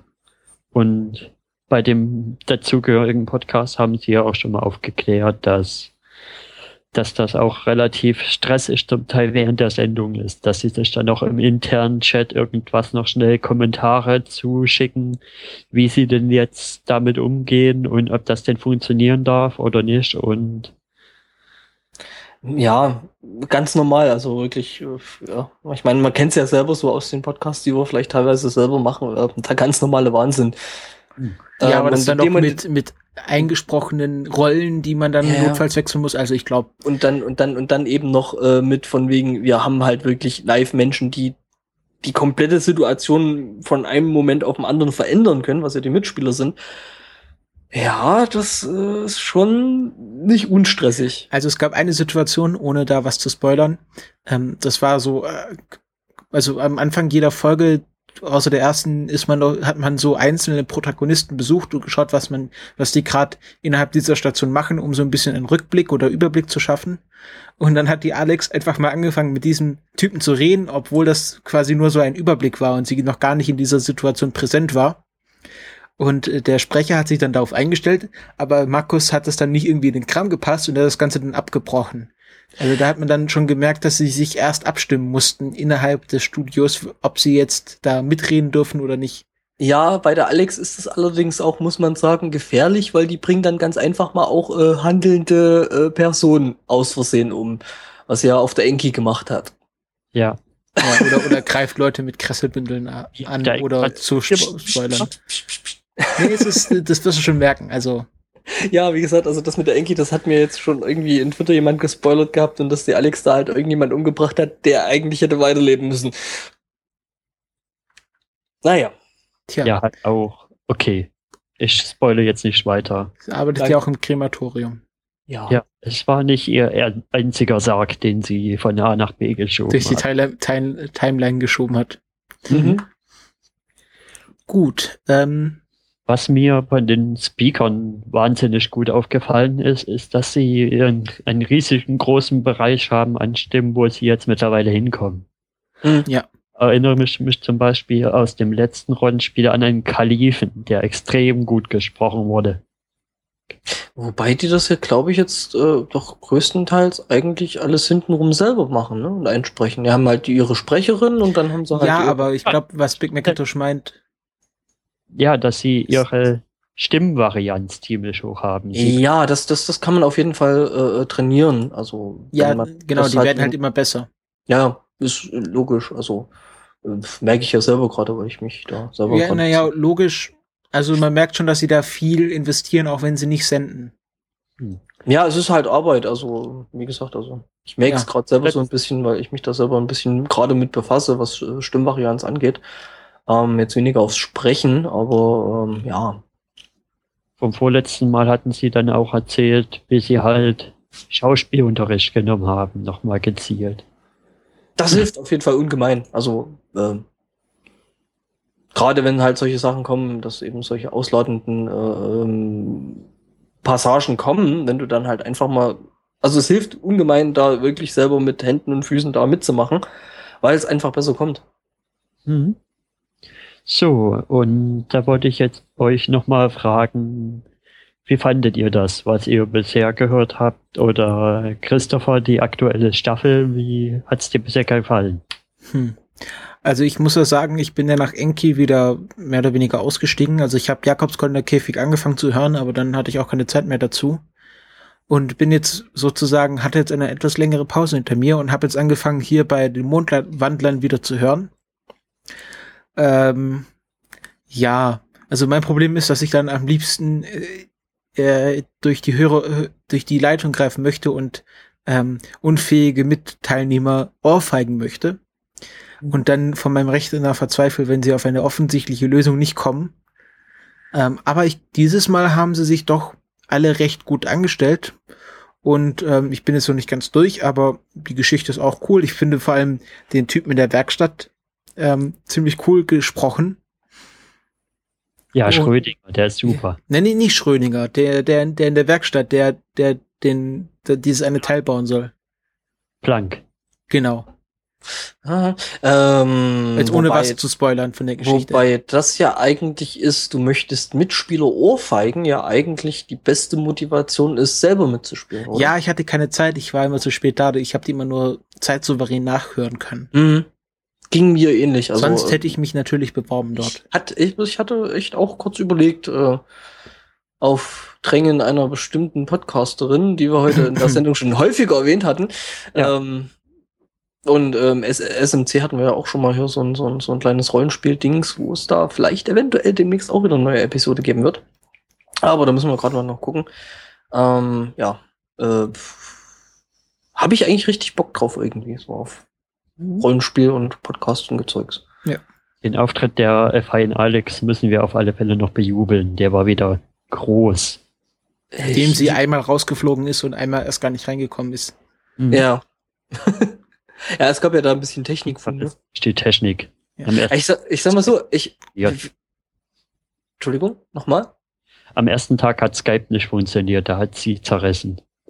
Ich finde es halt lustig, dass selbst die Profis, ich meine, das ist Fritz und es ist ein großer Radiosender, das ist RBB und whatever. Und, und es ist Markus Richter. Und Markus Richter, der sich ja nur jetzt mittlerweile eigentlich auch ein bisschen auskennt.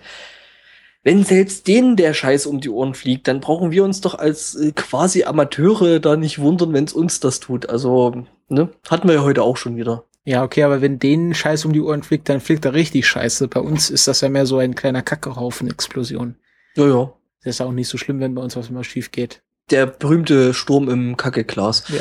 Ich finde es ja übrigens schön, dass, dass äh, die F1 Alex unser Holgi ist. Weil mhm. andere Podcasts sagen immer, der Holgi hat aber gesagt, zum Beispiel mhm. die, das Schmalzstullenministerium. Mhm. Ähm, und ich finde schön, dass wir uns immer jetzt auf die F1 Alex beziehen. Oh, es gewittert bei mir. Naja, ich werde es überleben. Ich habe ja jetzt erst letztens die Woche rausgefunden, dass die F1 Alex F1 Alex heißt und warum sie so heißt. Das ist ganz klar, wegen Friedrichshain. Äh, äh, ja. Das leuchtet doch eigentlich so im Großen und Ganzen ein, oder? Naja, also wenn man jetzt nicht direkt drauf kommt, äh, dann ist es schon schwer. Mhm. Naja. Ich sag mal so, dass das, das, das, was. Äh, Nochmal bitte. Ich habe halt gedacht, fein, Alex, aber wie schreibt sie denn fein? Das ist doch komisch. Stimmt, ja. Ähm, das wäre aber dann sowieso nochmal so, also die Alex ist ja sowieso ein Thema, äh, die verdienen einen eigenen Podcast. An, an, an andere Stelle nochmal anreisen, weil äh, ich kenne ja unsere Themenliste für so nächste bevorstehende Sendungen und ähm, Du willst die Alex anreisen? Äh, nee, dann ist sie ja kaputt. Hm. Guarantee void if broken. Genau, und das wollen wir ja nicht. Aha. Ja, also dann in der nächsten Folgen wird die Alex noch mal eine größere Rolle spielen, als sie jetzt schon gespielt hat. Genau. Ähm, Teaser. Teaser, genau. Ja, wir haben ja, wenn wir diese Folge veröffentlichen, ja schon einen super Teaser veröffentlicht. Mhm.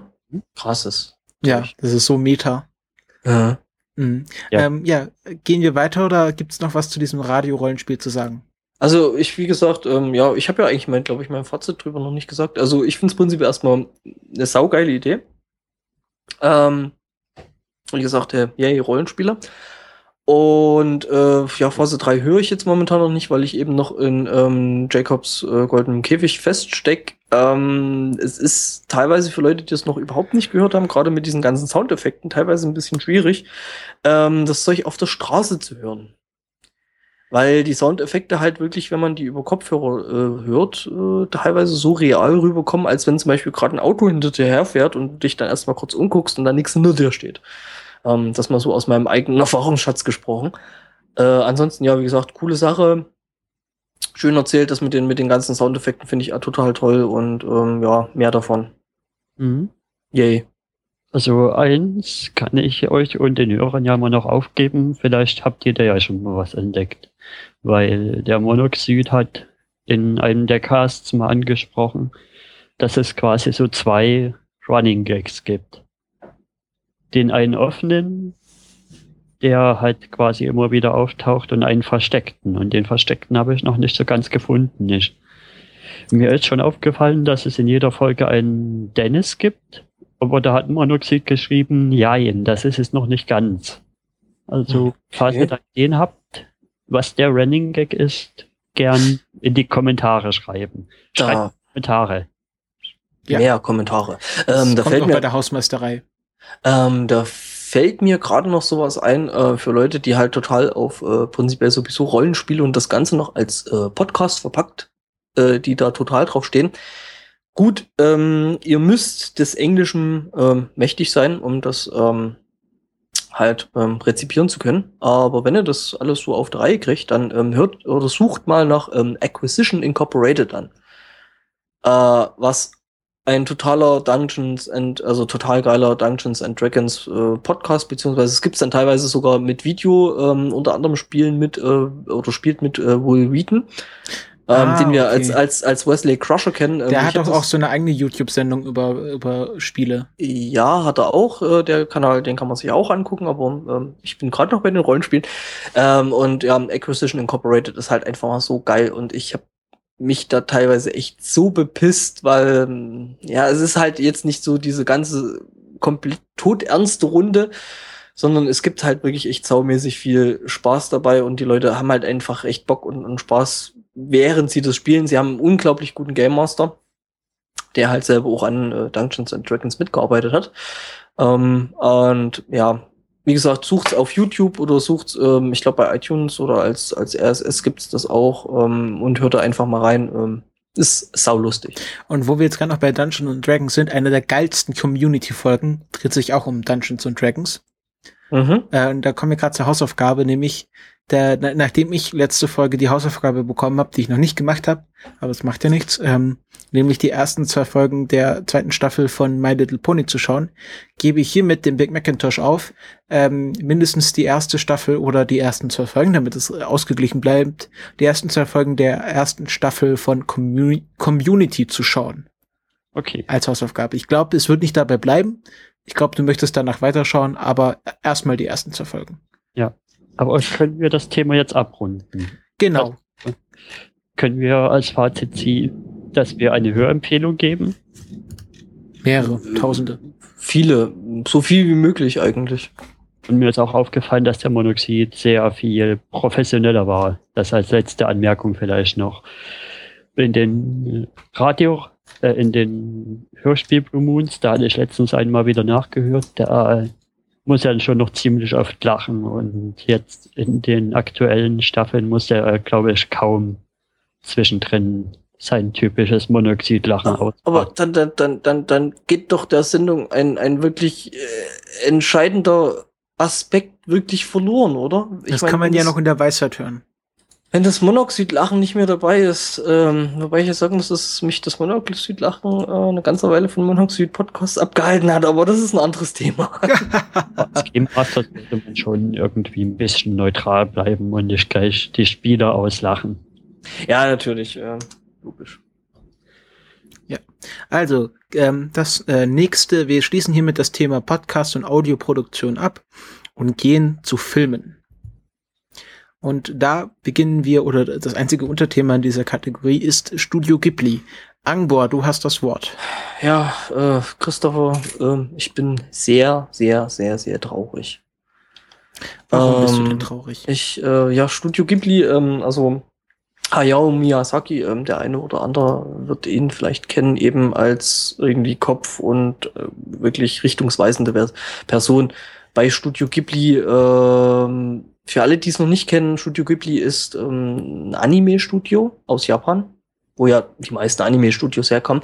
Wobei mittlerweile hat sich das auch ein bisschen verändert, aber ähm, äh, ja, vielleicht in Deutschland kennt man Studio Ghibli vielleicht noch so aus den, ähm, ich glaube, späten 80er Jahren oder Mitte der 80er Jahre aus einem äh, Comic, der eben Heidi hieß, also der im Prinzip diese Heidi-Berge, Alpen, Alpöhi und so die ganze Geschichte da ähm, als Serie äh, bebildert hat. Das ist von Studio Ghibli? Ja, ist es. Oh, oh, das wusste ich noch nicht.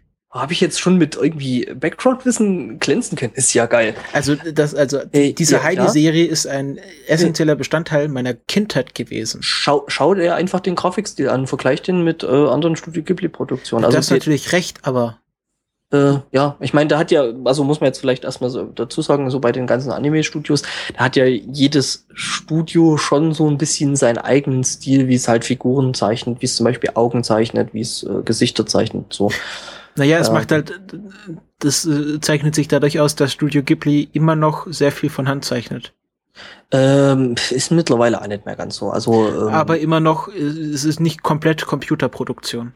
Ja, äh, logisch ähm, zumindestens ähm, wirklich äh, Concept Arts und solche Sachen. Wobei selbst Concept Arts äh, mittlerweile, ähm, ja, wie es halt, also, also das ist mittlerweile, äh, sag ich mal, sehr, sehr, äh, ja, ein Pro Prozess geworden, wenn der Artist halt gerne lieber mit, was weiß ich, Tinte und Papier zeichnet, dann macht er das halt und kann das halt relativ äh, ohne Probleme in irgendwo in den Prozess einfügen und wenn er halt lieber an mit Photoshop oder Painter oder whatever äh, äh, zeichnen mag, dann macht er halt das und es ist halt direkt im Computer und ähm, ja, das sind ja mittlerweile. Ja, aber das die, ist ja bei Studio Ghibli gerade äh, das Alleinstellungsmerkmal, dass dort immer noch, obwohl schon viel digital geht, mit Hand gemacht mm. wird. Oder weißt du da jetzt ganz genau, dass die jetzt auch Ich weiß, ich, ich weiß relativ genau, dass gerade Studio Ghibli ähm, äh, sehr, sehr von dran ist, eben auch ähm, neue Techniken und eben Computertechnik äh, in ihre Prozesse und in ihre, die, ihre Art, wie sie Filme machen, ähm, einfließen zu lassen lassen.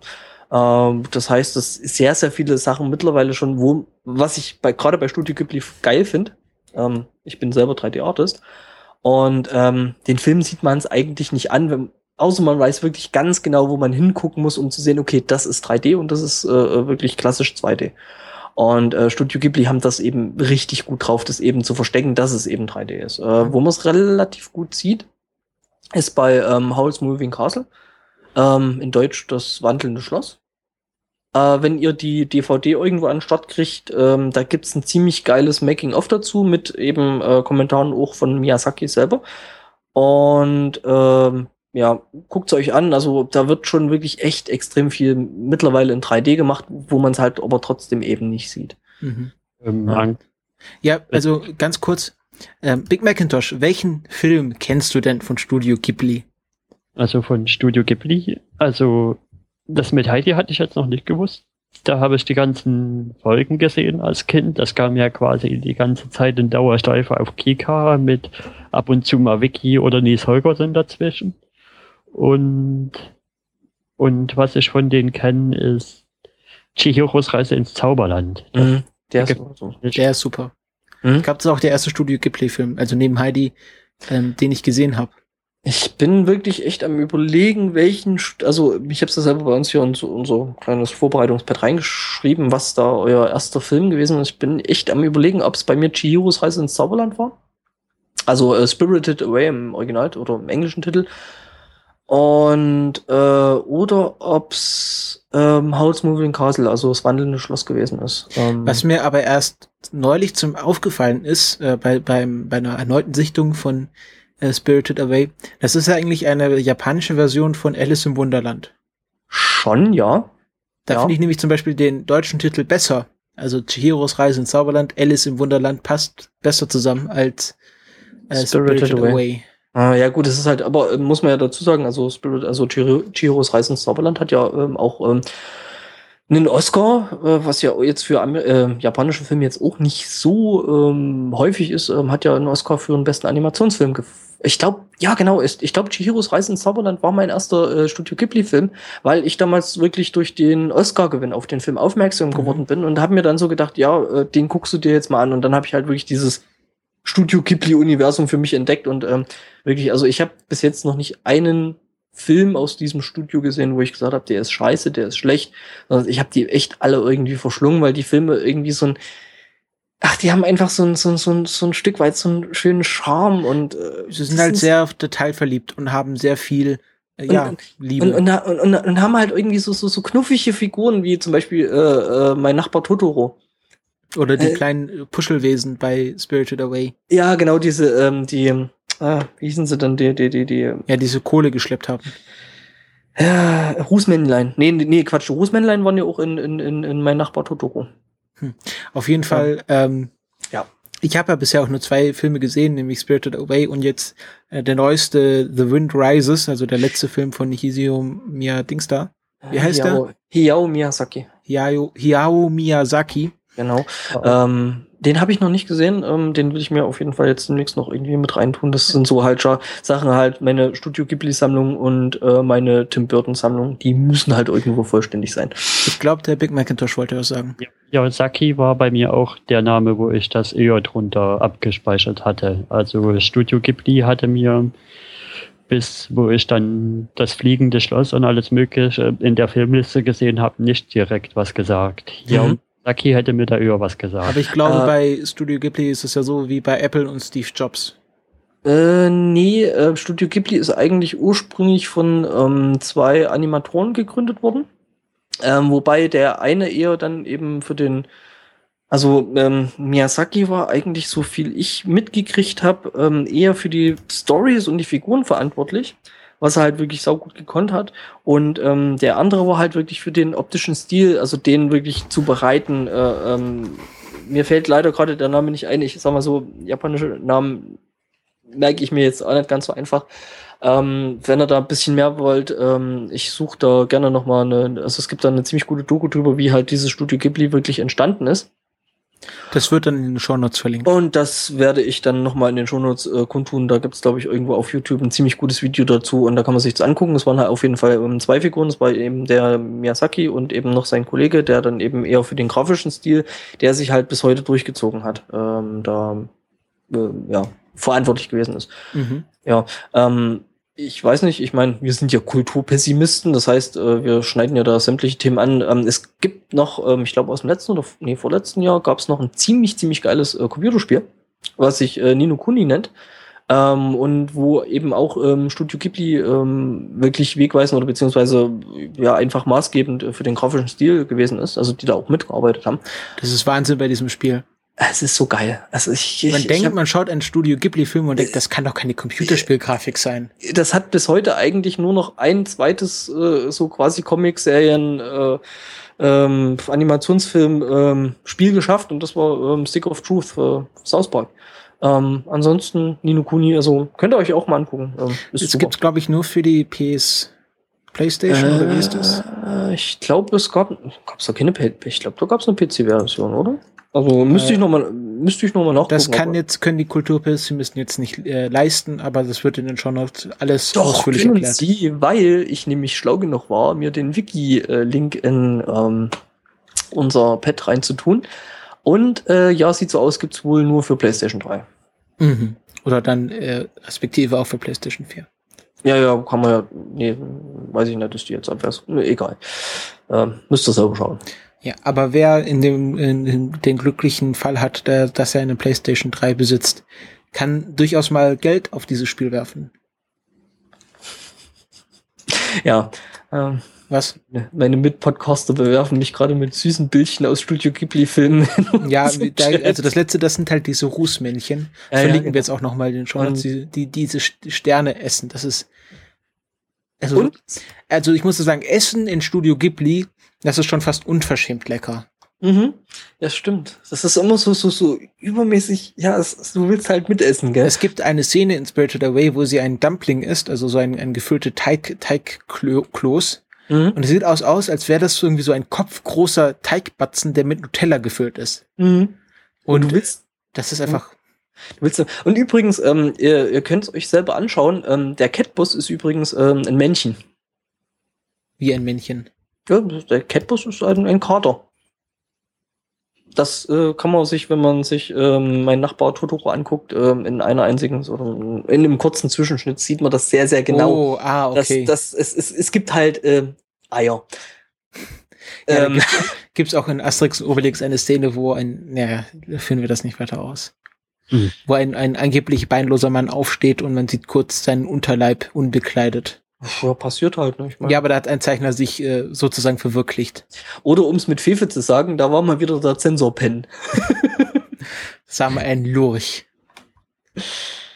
Ja, nee, Ja. aber echt, also wie gesagt, ich finde es echt, nochmal um drauf zurückzukommen, jetzt aufs aktuelle Geschehen, sie wollen wohl jetzt keine Filme mehr machen, was ich echt sauschade finde, äh, weil ich, ja, ich liebe die Filme einfach. Aber, aber hier, Hio Miyazaki, Miyazaki, Miyazaki hat ja schon davor gesagt, dass er sich zurückziehen wird.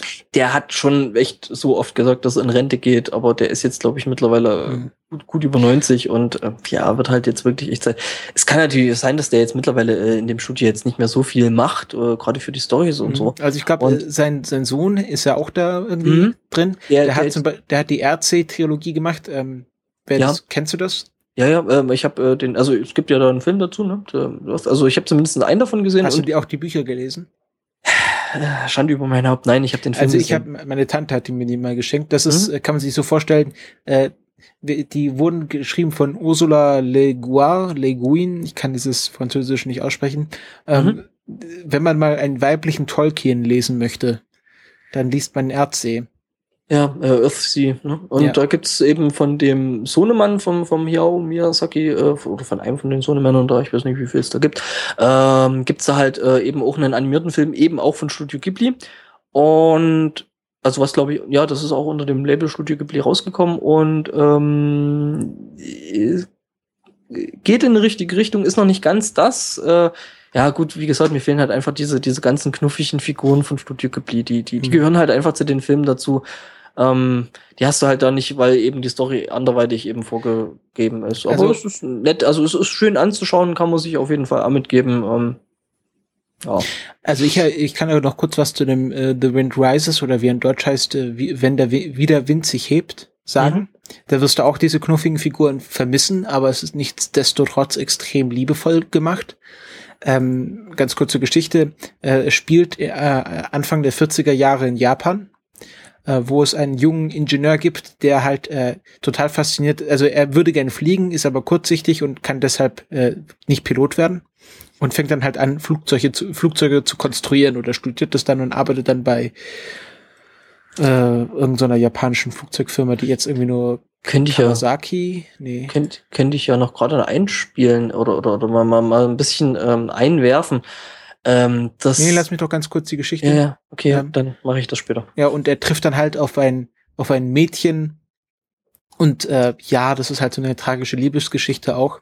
Und äh, was ganz nett ist, sie reisen dann auch noch mal in ein, nach Deutschland, weil irgendwie die Deutschen damals die besten Flugzeugingenieure waren. Ähm, und ähm, das ist ganz lustig, weil ähm, dann gehen sie halt in Weimarer Deutschland und wie sich Japaner halt Deutsche vorstellen. Das ist extrem lustig gemacht. Ähm, Ja, und das ist halt, es wird halt so im Schatten des Zweiten Weltkrieges, dass es dann heißt, ja, die deutsche Regierung, die hat sich mit den Franzosen überworfen und dann sagt er so, was, die Regierung von Herrn Hitler? Wo dann noch Hitler als, als Gentleman betrachtet wurde. Ähm, aber das ist nur sehr nebensächlich. Es geht viel um, um die Faszination äh, von Flugzeugen und halt auch diese tragische Liebesgeschichte. Ähm, ist halt ohne knuffige Tierchen, aber es war anscheinend so ein Herzensprojekt von Miyazaki. Mhm. Ähm, wo ich halt jetzt da nochmal dazu, also was mein Einwurf so zu dem Thema wäre, ist, ähm, dass eigentlich in vielen der Film, äh, Filme von Studio Ghibli ähm, Fliegen schon eine große Rolle spielt. Also wenn man jetzt zum Beispiel Poco Rosso nimmt, ähm, ist, ja, das wandelnde Schloss, da ist das Fliegen halt immer als, als Element mit drin. Ähm, in Laputa, ja, Laputa sowieso, ähm, ich meine, der ganze Film funktioniert im Prinzip über das ganze, über die ganze Fliegerei. Und also so Fliegen ist eigentlich immer in den, den Studio Ghibli-Filmen immer so ein Element drin gewesen, so ein festes Element, so ein, ja, Running Gag eigentlich. Ja, Ähm, und was bei, halt immer- bei Chihiro fliegt ja zum Beispiel die Hexe, Ja. die kann sich an Vogel verwandeln und der genau. Drache Der fliegt Haku. ja mehr oder weniger auch. Ja, Haku, ähm, der fliegt auch rum und ähm, also Fliegen ist immer irgendwo als Element in den Filmen drin. Ja. Ähm, bei, bei, ich weiß gar nicht, bei Mononoke, der ja auch von, von, von Studio Ghibli Das ist, weiß ich nicht. Ist, glaube ich, auch irgendwie als Element drin. Und Naosakie im Tal der Winde Ja, das auch nach Fliegen. Ja, Laputa ist ja so ähnlich auch. Ja, ja. Ja. Und Porco Rosso ist ein Schwein, das ein Pilot ist. Also, ne? Ah, ja, und dann merkt man schon, dass dann dieser The Wind Rises so, so, ähm, wahrscheinlich, der- er hat halt diese Geschichte von, ich glaube, diesen Ingenieur gab es wirklich und wahrscheinlich war, er hat dann dieser Ingenieur die Faszination zu fliegen in Miyazaki geweckt und er hat es quasi noch so eine Hommage an diesen Menschen als seinen letzten Film oder angeblich so- letzten so- Film gemacht. So als, als Abschluss einfach aus der ganzen Geschichte. Genau. Ja, ja, wäre schön, ne? Ja, wäre ein guter Abschluss. Wie gesagt, ich bin extrem traurig, dass da jetzt eventuell keine Filme mehr kommen. Ich hoffe natürlich, dass vielleicht doch noch ein bisschen was kommt. Ähm, ja. Kann man sich angucken, also für den geneigten Hörer, der da vielleicht mal nachschauen will, was wir da äh, cool finden. Ähm, ja, Stu- Studio Ghibli. Gehen wir zum nächsten Thema. Da darf der Big Macintosh auch wieder mehr sagen. Aber zuerst darf ich was sagen. ähm, ja, wir gehen zum Überthema Apps. Ähm, wir wollen auch die iOS-Apps oder wenn es die dann gibt, Android-Apps äh, nicht vernachlässigen in den Kulturpessimisten. Und ähm, ich habe eine sehr tolle App entdeckt oder sie hat mich entdeckt. Ähm, die nennt sich 80 Days. Und ähm, sag mal, wie sehr seid ihr vertraut mit ähm, oh, Apps? wie Ja, sehr- ich bin nein, Wie sehr seid ihr vertraut mit der Geschichte in 80 Tagen um die Welt von Jules Verne? Äh, ich kenne diverse äh, Animes drüber. Äh, ja, natürlich, also ich sag mal, die, die Story kennt man Genau. natürlich freilich schon, ne? Also Mr. Phileas Fogg wettet, dass er es schafft, äh, glaube 1872, äh, da war es ja durchaus noch äh, eine sehr wagemutige These, in 80 Tagen die Welt zu umreisen. Und äh, die, das Buch kann man ja mehr oder weniger spoilern, ähm, oder auch nicht, ich habe das auch nicht gelesen, aber so von der Geschichte, es wird aus der Sicht des, ähm, des Dieners, ähm, das Valet, also so ein, so ein ja, wie man halt so einen Diener denn in den 19. Jahrhundert noch hatte, ähm, Passepartout geschrieben. Mhm. Das ist ein, ein Franzose und der reist mit Mr. Fogg äh, um die Welt und erlebt halt so ein Abenteuer, also wie sie es schaffen, 80 Tagen um die Welt zu reisen und ähm, ähm, ja, du darfst gleich was sagen, Big McIntosh. Ähm, äh, jetzt bin ich raus. Hat uns so der Chat uns wieder betrollt. Ähm, ja, und ja, das ist halt die Geschichte. Und jetzt gibt es quasi eine App, die auf dieser Geschichte basiert. Und äh, das kann man sich so vorstellen, es ist mehr so eine Interactive Novel, also wie ein, wie ein Rollenspiel, aber man spielt es halt alleine, also man reist und dann muss man immer Dialogoptionen auswählen und dadurch geht halt die Geschichte weiter. Und der andere Teil ist, dass man halt immer auswählt, wie man jetzt am besten wohin reist und man kann auch noch Sachen verkaufen, also man muss das halt so ein bisschen schaffen, mit genügend Geld schnell genug um die Welt zu kommen. Und mhm. sie haben das Setting etwas äh, angepasst und das macht diese App wirklich interessant. Nämlich, dass, äh, nämlich das, wieso habe ich jetzt, äh, was es wirklich interessant macht, ist, dass es in ein Steampunk-Setting oder in ein viktorianisch-futuristisches Setting gesetzt wurde. Darf ich da mal kurz einhaken? Ja.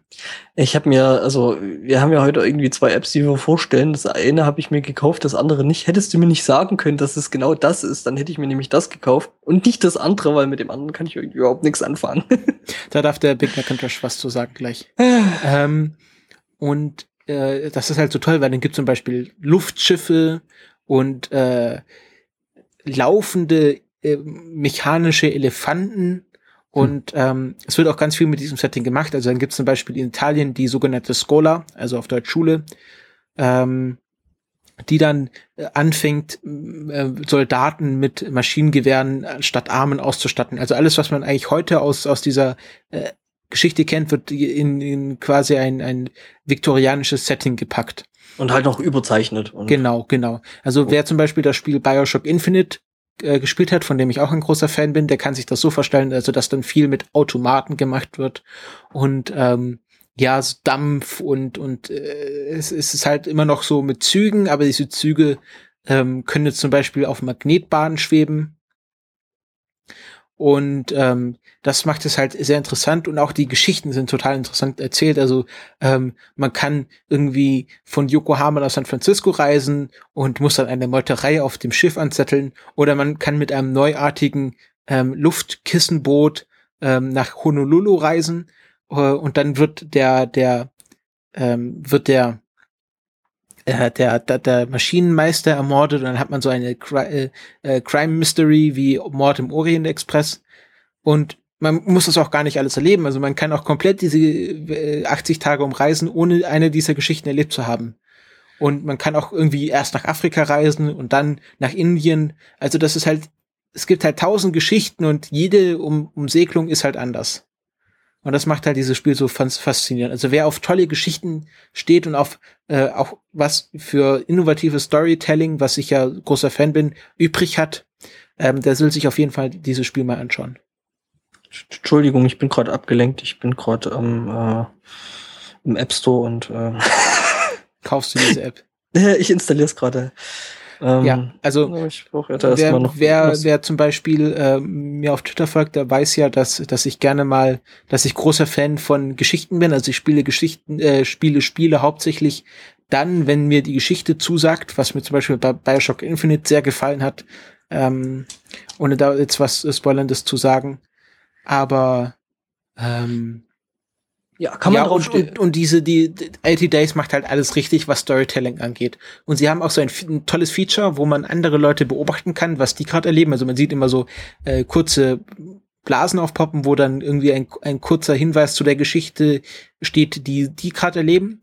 Und was das Tolle ist, äh, die Entwickler können quasi alle Geschichten, die je gespielt wurden, sehen und haben dann zum Beispiel, glaube zwei Tage später einen Blogpost gemacht und haben gesagt, also zum Beispiel diese Murder Mystery auf diesem äh, Luftkissenboot hat noch niemand geschafft aufzulösen.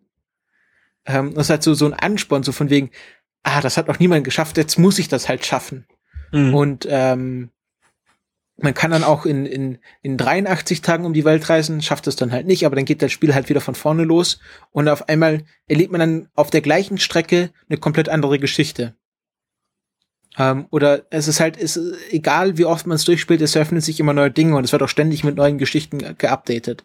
Mhm. Ähm, also, ja, und dieses Inkle Studio, was dieses Spiel gemacht hat, noch ganz kurz, das ist auch irgendwie berühmt für Geschichtenerzählung. Also wenn man sich mal durch die anderen Produktionen klickt, dann sieht man schon, dass sie das so schon öfters gemacht haben, aber das ist jetzt gerade ihr Meisterwerk. Ähm, ja, ich meine, gut, ich bin eh ein riesengroßer Fan von, von, von äh, äh, Steampunk. Muss ich echt sagen, oder muss ich gestehen. Ähm, gib mir irgendein Steampunk-Setting und ähm, gefällt also mir. Also ich halt. würde sagen, die Puristen würden sagen, das ist kein richtiger Steampunk. Ja. Das ist mehr Gott. so viktorianischer Retrofuturismus. Ja, aber das ist doch eigentlich Steampunk, oder? viktorianischer Retrofotografie. Es hat nicht so viel mit, mit Dampfmaschinen zu tun, als mehr mit, mit so Automaten. Ja, aber ja, ja, gut, will ich mich jetzt an der Stelle vielleicht nicht unbedingt auch drüber streiten. Ähm, ja, wie gesagt, ein bisschen steampunkig bin ich dabei. Also es gibt auch äh, Teleportation, habe ich gehört, habe ich noch nicht entdeckt. Oder du wirst mit einer Rakete geschossen dann macht aber das doch mit den 80 Tagen um die Welt nicht mehr so viel. Ah, egal. Ähm, äh, wie gesagt, äh, ja, aber das ist halt nicht so, dass du, es ist halt so, du kannst Pech haben, es funktioniert nicht und du landest irgendwo ganz anders. Ähm, der, der, der, der Big Macintosh will was erklärt haben. Was dann, soll, dann soll er das bitte im Podcast sagen. Big Macintosh. Ja, ähm, ja also mir ist einiges am Setting nicht ganz klar geworden. Okay. Also, weil ich gucke das ich habe das immer durch die Technologie manchmal mit dieser Jetztzeitbrille geguckt und du spielst das ja auch.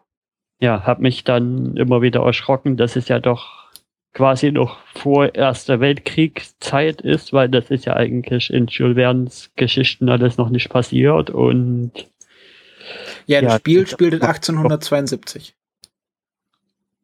1872. Das wird am Anfang gesagt oder wird äh, das Startscreen sagt halt irgendwie so und so viel Tag 1872, Mr. Phileas Fogg kehrte aufgeregt vom Reformclub zurück. Ja, auf alle Fälle hat es bei mir zu einigen Verwirrungen geführt, zum Beispiel in Russland, wo es dann einen Zar gibt und ich frage, hm, was Zar? Aber es ist doch schon lange vorbei. Aber in der Geschichte halt noch nicht. Ja. Und dann ist da irgendwas von dem Krieg, was ich nicht ganz so durchdrungen habe bisher.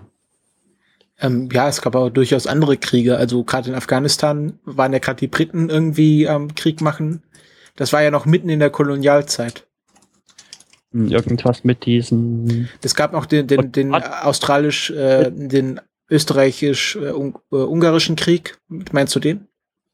Ja, wahrscheinlich. Also das, der taucht man quasi schon das erste Mal so ein bisschen ein, wenn man in Paris anfängt dass mhm. da irgendwie so eine Frontlinie zwischen zwei verfeindeten Lagern gibt. Ja, zum oder? Beispiel, dass die Franzosen nicht so beliebt sind in, in Berlin. Ja. Ja, das ist halt, muss auch überlegen, der Erste Weltkrieg ist ja nicht aus einer Friedenszeit entstanden. Es war nicht so, es war ganz lange Frieden und dann auf einmal haben sie sich alle angefangen zu bekriegen. Das ging ja schon aus einer Tradition der Kriege heraus, die halt nur nicht weltumgreifend waren. Aber die einzelnen Staaten haben sich davor gerne immer wieder bekriegt. Warst du irgendwann mal in Skandinavien oben? Äh, ich bin mit einem Helikopter von Cambridge nach äh, Christina Christi Christiana geflogen. Wieso? Weil da ist mir so eine Stadt aufgefallen, wo, wo ja genau, dass gar niemand da ist. Ja, da, die verstecken sich nur, die, die, die haben sie nämlich ganz klug gemacht, das kann man spoilern, weil es so viele tausend Geschichten in diesem Spiel gibt. Ähm, die haben gesagt, okay, wir wissen, dass es Krieg gibt und dass wir nicht äh, immer wegrennen müssen, wenn die Bomben angreifen, verlegen wir jetzt diese komplette Stadt vorsorglich unter die Erde und richten uns auf ein Leben unter der Erde ein, sodass uns der Krieg gar nicht stört. Ah. Die, du kannst die Stadt erkunden und dann äh, triffst du die Leute auch. Okay. Ja, aber das ist dieses Coole am Spiel. Du hast die Leute dann zum Beispiel nicht getroffen und du konntest trotzdem weiterspielen. Hat dich ja der Spielfluss nicht gehindert. Ja. Ich steck grad am an der Ozeanüberquerung. Das ist tricky, weil zum Beispiel die Direktüberfahrt von Yokohama nach San Francisco, die am verlockendsten ist, kostet 6000 Dollar. Und das ist schon ein Happen Geld in diesem Spiel. Ja, da stecke ich gerade fest. Und zum Beispiel bei einer ersten Weltumrundung, die ich dann abgebrochen habe, bin ich in Hongkong gelandet und habe dann die Dialoge nicht so aufmerksam gelesen und bin dann in einer Opiumhöhle äh, geendet und hab, bin aufgewacht und mein komplettes Geld war weg. Ich meine, gibt für so eine Story auch schlimmere Enden, ne? Ja. Und äh, dann ja. war ich einmal in Manila und dann hat dieser dumme Phileas Fock äh, Malaria bekommen. Nee, Cholera. Und dann musste ich mindestens eine Woche warten, bis er wieder gesund war, gesund genug war, um weiterzureisen.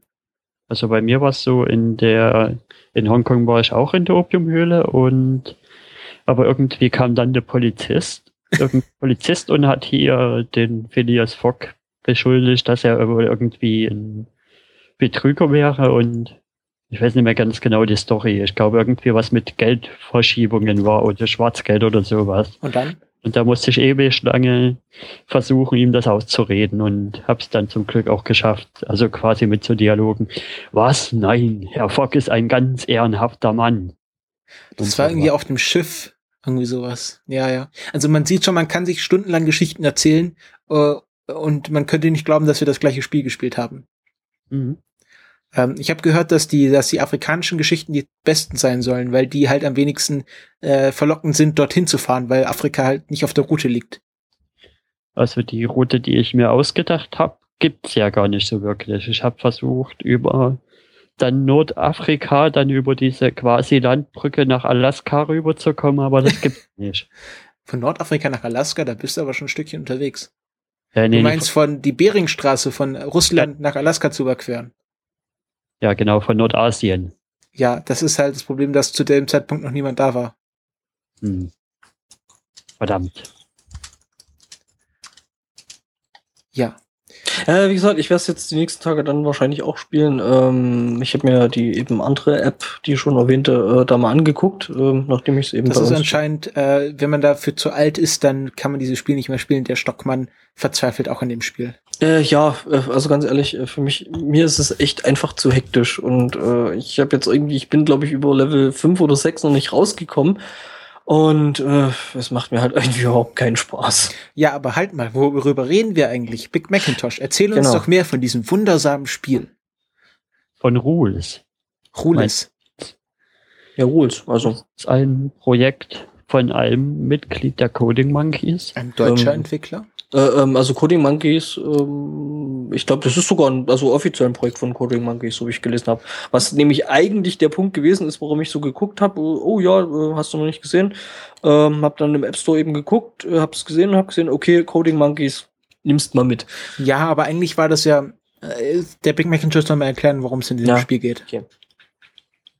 Also, ich erkläre nur mal, mal kurz, wer die Coding Monkeys sind, für Leute, die das vielleicht. Nee, nee, erklär mal erst, worum es in dem Spiel geht. Dann können wir auf die Hintergründe eingehen. Also das Spiel, da hast du eine Matrix 4x4 an Karten, wo gewisse Tiere oder Roboter oder sowas drauf sind und Zahlen von 1 bis 10. Und dann bekommst du Regeln vorgesetzt, in welcher Reihenfolge du die, die Karten antippen musst. Und in der ersten Regel ist es noch relativ einfach. Da heißt es, tippe absteigend von 10, zu- von 10 nach 1 halt und dann, wenn du das geschafft hast in der Zeit, kommt dann halt die zweite Regel dazu und das baut sich dann hierarchisch auf. Also du musst, du hast am Ende zehn Regeln, sag ich mal, und dann musst du das so machen. Erst Regel 10, dann Regel 9, dann Regel 8, dann Regel 7 und so weiter. Alles abarbeiten. Ja, und das Fiese ist halt, dass am, äh, immer einmal die Regel genannt wird und dann heißt es immer noch, befolge jetzt Regel 2. Man steht nicht mal dabei, was Regel 2 ist und dann hat man, muss man erst zwei Sekunden überlegen und es gibt ein ziemlich straffes Zeitlimit und Genau, und, und das Lustige ist dann, äh, dass sie dir dann hinterher, wenn du es dann nicht geschafft hast, was bei mir eben, äh, wie gesagt, ziemlich häufig passiert ist, dann sagen sie, Äh, was die Regel war. dann, dann sagen sie, an welche Regel du gerade gescheitert bist. Genau. Ja. Ähm, und ja, also es ist, äh, funktioniert dann so, dass du dann beim Level 2 zum Beispiel gesagt wirst, tippe alle grünen Karten. Und wenn du alle grünen Ta Karten weggetippt hast, dann heißt es dann, äh, befolge jetzt Regel 1 und das bedeutet, dass du jetzt noch absteigend tippen musst. Und das wird dann halt immer komischer, dass dann in Level 16 tippe die Monster nur, wenn sie an ein anderes Monster angrenzen. Und tippe Tiere oder was gibt's noch? Ja, tippe erst die Wale und dann die restlichen Tiere. Ja, Oder tippe erst die neuen und dann die anderen ungeraden. Ja, und ähm, dann geht's halt äh, ab bei Level 20 wird dann quasi ein neues Set an Regeln erstellt und dann heißt es, fängt es wieder mit einer Regel an. Ähm, Äh, aber das ist dann schon komplizierter, weil es dann zum Beispiel zwei Karten gibt mit zwei unterschiedlichen Tieren, aber die beide den Wert eins haben, mhm. was das Ganze nochmal komplizierter macht. Ich glaube, ich werde bei dem Spiel nie so weit kommen. Es gibt dann äh, zum Beispiel die Kramski, die dann ähm, schon bei Level 10, bei 100 war, aber das ist noch nicht fertig. Also es gibt 100 Level. Und ähm, es gibt manche Leute, so wie den Angbor, der nicht über Level 3 hinauskommt. Und, Vier bitte. und es gibt dann so Leute wie äh, die Kramski, die in der Beta-Phase schon an Level 87 rangestoßen ist und es gab einfach nicht mehr Level. Deswegen ist sie nicht weitergekommen. Und in der Punktezahl hat jemand schon den Entwickler den zeitweise überholt. Ja, das ist die Kramski. Die spielt auf dem Account von Alex Bronski. Achso, die spielt nur auf dem Account. Ja, ja. Ähm, Das Lustige war, ich hatte ja kurz einen Highscore von über 4 Milliarden. Durch einen Bug, der mir über 9000 äh, Zeiteinheiten gegeben hat. Ähm, das war ganz lustig. Ähm, dann habe ich wirklich die Highscore-Liste eingeführt, aber irgendwie hat man das nicht gesehen, weil der Game Center dann merkt, wenn das dann irgendwie so komische Zahlen sind und das dann gar nicht veröffentlicht. Mhm.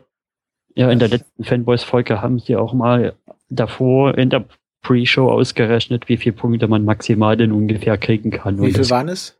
über 800.000 geht das nicht großartig raus. Mhm. Mhm. Ähm, ja, ich meine, äh, gut, dazu muss man jetzt noch sagen, ähm, es ist halt wieder äh, wirklich, weswegen ich ja davon ausgegangen bin, dass es halt von Coding Monkeys äh, selber gemacht ist, halt optisch wieder, ja, eben einfach schick und schön, äh, weil das haben die Leute eben bei, bei Coding Monkeys, die, glaube ich, aus München kommen, ähm, also quasi hier auch fast schon aus der Nachbarschaft, ähm, äh, ja, äh, das haben die halt einfach drauf. Die können halt wirklich echt schickes Zeug machen. Ähm, das haben sie mit Carcassonne ähm, schon gezeigt. Carcassonne, nicht Caracasson. oh, Entschuldigung, Carcassonne. Ähm, was die quasi als Adaption von einem Brettspiel. Ähm, Carcassonne ist mein Hassspiel.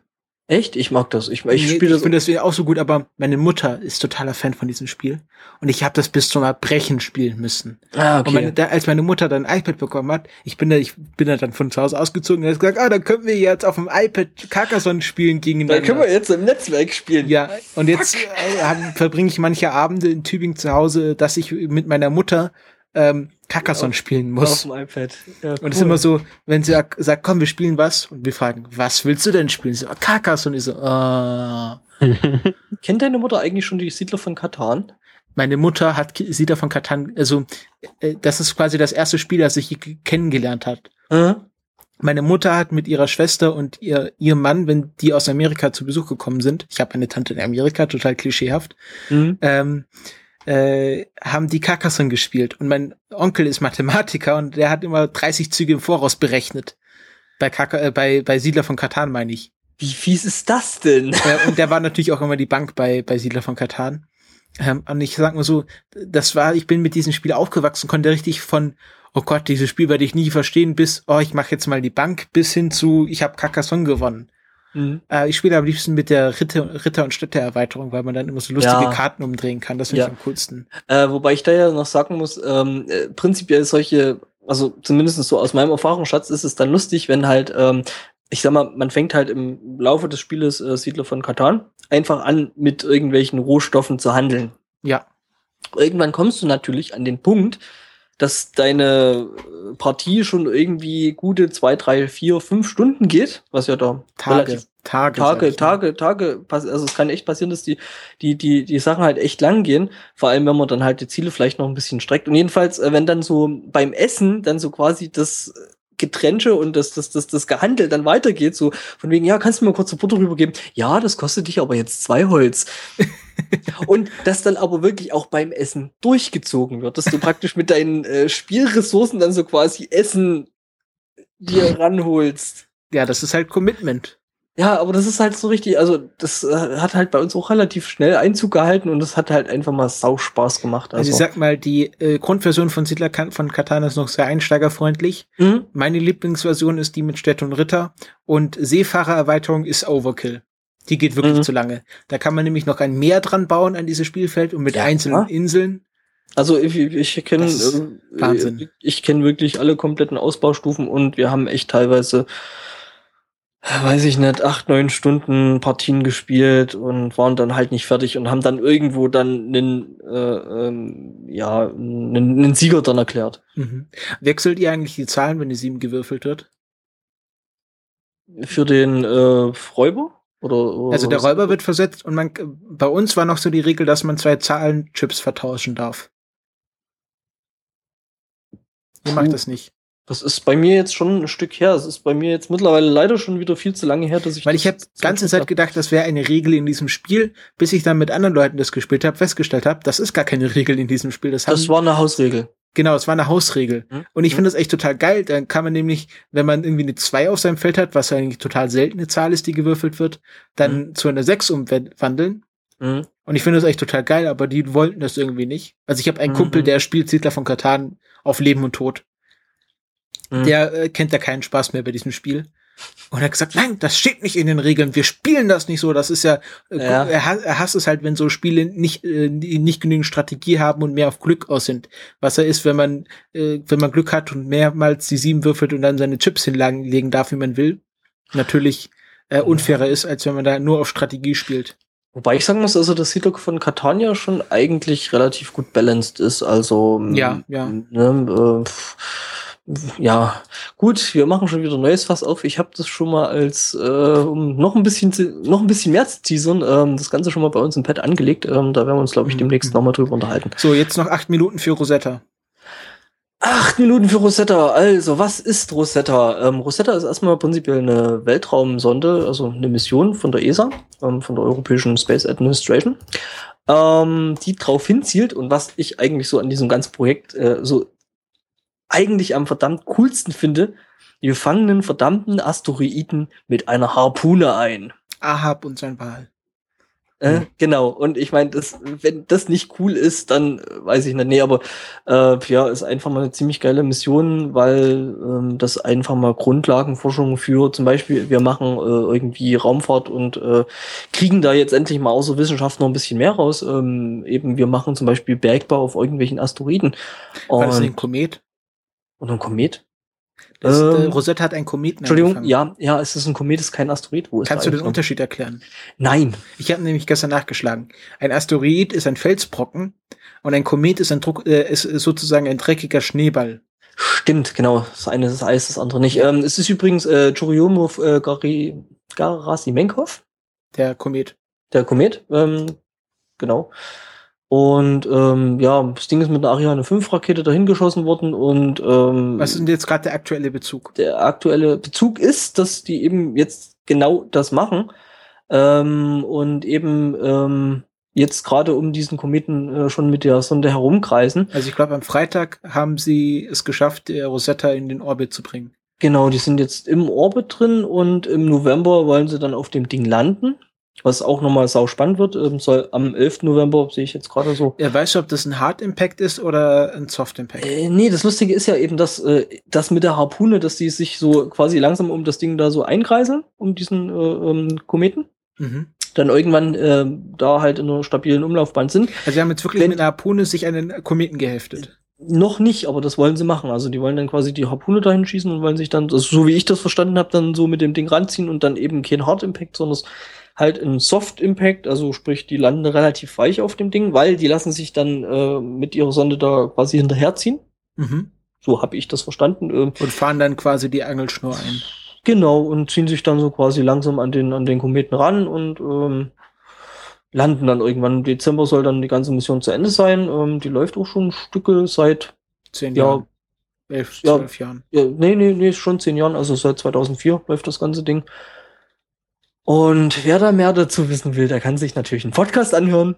So Nämlich, ist es mit dem Podcast. Natürlich die Raumzeit äh, Mhm. von Tim Brittloff und der ESA und dem DR, äh, DLR, DL, DLR, ne? Da Deutsche Luft und Deutsche Luft und Raumfahrtzeug da. genau, DLR, genau. Ja. Ja, Cast-Empfehlung dazu. Und zwar zu dem, zu diesem Metathemen, ja, zum Beispiel, was ist der Unterschied zwischen einem Kometen und einem ähm, Asteroiden? Und das ist halt die Sterngeschichten vom Florian Freistetter. Ja, ähm, auch ganz großer Podcaster bin ich jetzt auch gerade am Nachhören. Und, also äh, wer, äh, wer tiefer in das Themengebiet Astronomie einsteigen will, der darf gerne bei Sterngeschichten Folge 1 anfangen. Genau, und wer tiefer in das Thema Raumfahrt äh, als jetzt spezielles mh, oder noch spezielleres Thema reinsteigen will, der hört sich dann eben äh, die Raumzeit von Tim an. Die ist ja auch gerade in einem Rosetta-Winterschlaf. Mhm. Aber Oh. da, die ist ja noch nicht am, äh, noch nicht gestorben, sondern Suspended Animation sozusagen. Ja, ich hoffe mal, dass es weitergeht, weil das ist echt auch so ein Podcast, Ja, den ich echt Das ist irgendwie, irgendwie gerade das Trended, ähm, dass äh, es mehr Podcasts, Wissenschaftspodcasts von Instituten ge gesponsert gibt. Also Raumzeit, es gibt den Resonator von Holgi, von den Helmuts Ge Gemein Forschungsgemeinschaften. Mhm. Ähm, und jetzt gibt es noch den Predogast, äh, Cast vom Hans-Predo-Institut über Medienforschung. Mhm. Und dann gibt's noch den äh, Butler, den man vielleicht auch noch ähm, erwähnen sollte, weil der macht ja, so. Aber der ist ja äh, nicht von dem Institut gesponsert. Ja, schon, aber der macht ja quasi. äh, Ich, ich finde, also prinzipiell vielleicht sogar als Trend eher so, dass Wissenschaftspodcasts vielleicht Ja. sogar Ja. äh, mehr werden. Also die sind ganz hart am Trenden und gesponserte Wissenschaftspodcasts, weil ich ja auch gut finde, die Ja. trenden auch so ein bisschen hinterher. Ja, nee, finde ich gut. Also, Zum Thema Wissenschaft gibt's halt dann auch noch den, Die zum Beispiel Wissenschaft.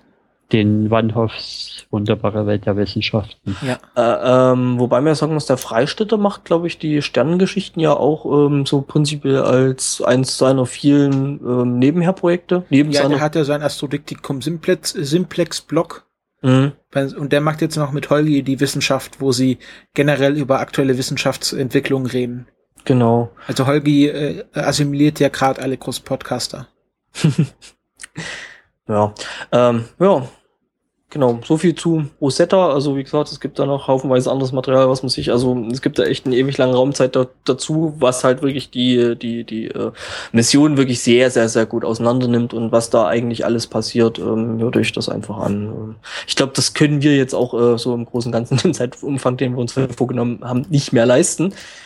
Was? Ja, wir sind vielleicht so ein bisschen schon über unsere gesetzte Nee. Zeit. Zwei Minuten hat's noch.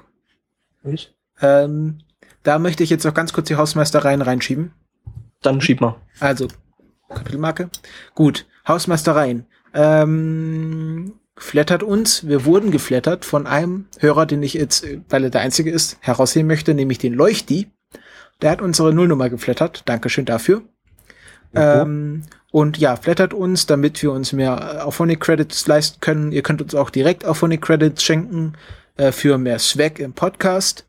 Ähm, geht auf die Kulturpis die-kulturpessimisten.de, ähm, könnt dort hinter Kommentare hinterlassen. Und was uns äh, äh, noch fast lieber wäre als Geld, wenn ihr uns Feedback gebt. Also wie fandet ihr diese Folge? Wie fandet ihr die letzte Folge? Was würdet ihr euch als zukünftige Themen wünschen? Ähm, soll der Angbauer oder ich mehr die Fresse halten? Soll der Big Macintosh mehr sagen? Ähm, ja, so alles, alles, was euch auf den Seelen brennt, auch, auch wenn es vielleicht nicht mit dem Podcast zu tun hat. Einfach mal so eure Lebensprobleme könnt ihr auch in den Blog, in die Kommentare schreiben. Äh, vielleicht können wir auch helfen. Ja, also gebt uns einfach Feedback. Wir sind auch auf Twitter unter @kultpes ähm, unterwegs. Ja. Jetzt habt ihr noch 40, 40 Sekunden. Darf ich noch jemand grüßen? Ja. Nein, der Grüßer ist das Feind des Hörers. Eben. Du darfst den Holgi grüßen. Äh, nee. Wir grüßen jetzt den Holgi aus Protest. Okay, genau. So, Big Macintosh. Ich grüße die F1 Alex. Oh ja, der F1 Oh ja. Alex ist unser Holgi. Das wird der Folgentitel. Genau. F1 Alex ist unser Helgi. Dafür. Okay, dann werden wir vielleicht auch im nächsten Spielecast, vielleicht haben die dann das mal gehört. So, und nächstes Mal moderiert der Angbo, das haben wir jetzt auch schon festgestellt. Ja, ach so. Gut, äh, danke. Und wir sind off. Ihr habt noch, also, dann tschüss. Tschüss. Tschüss.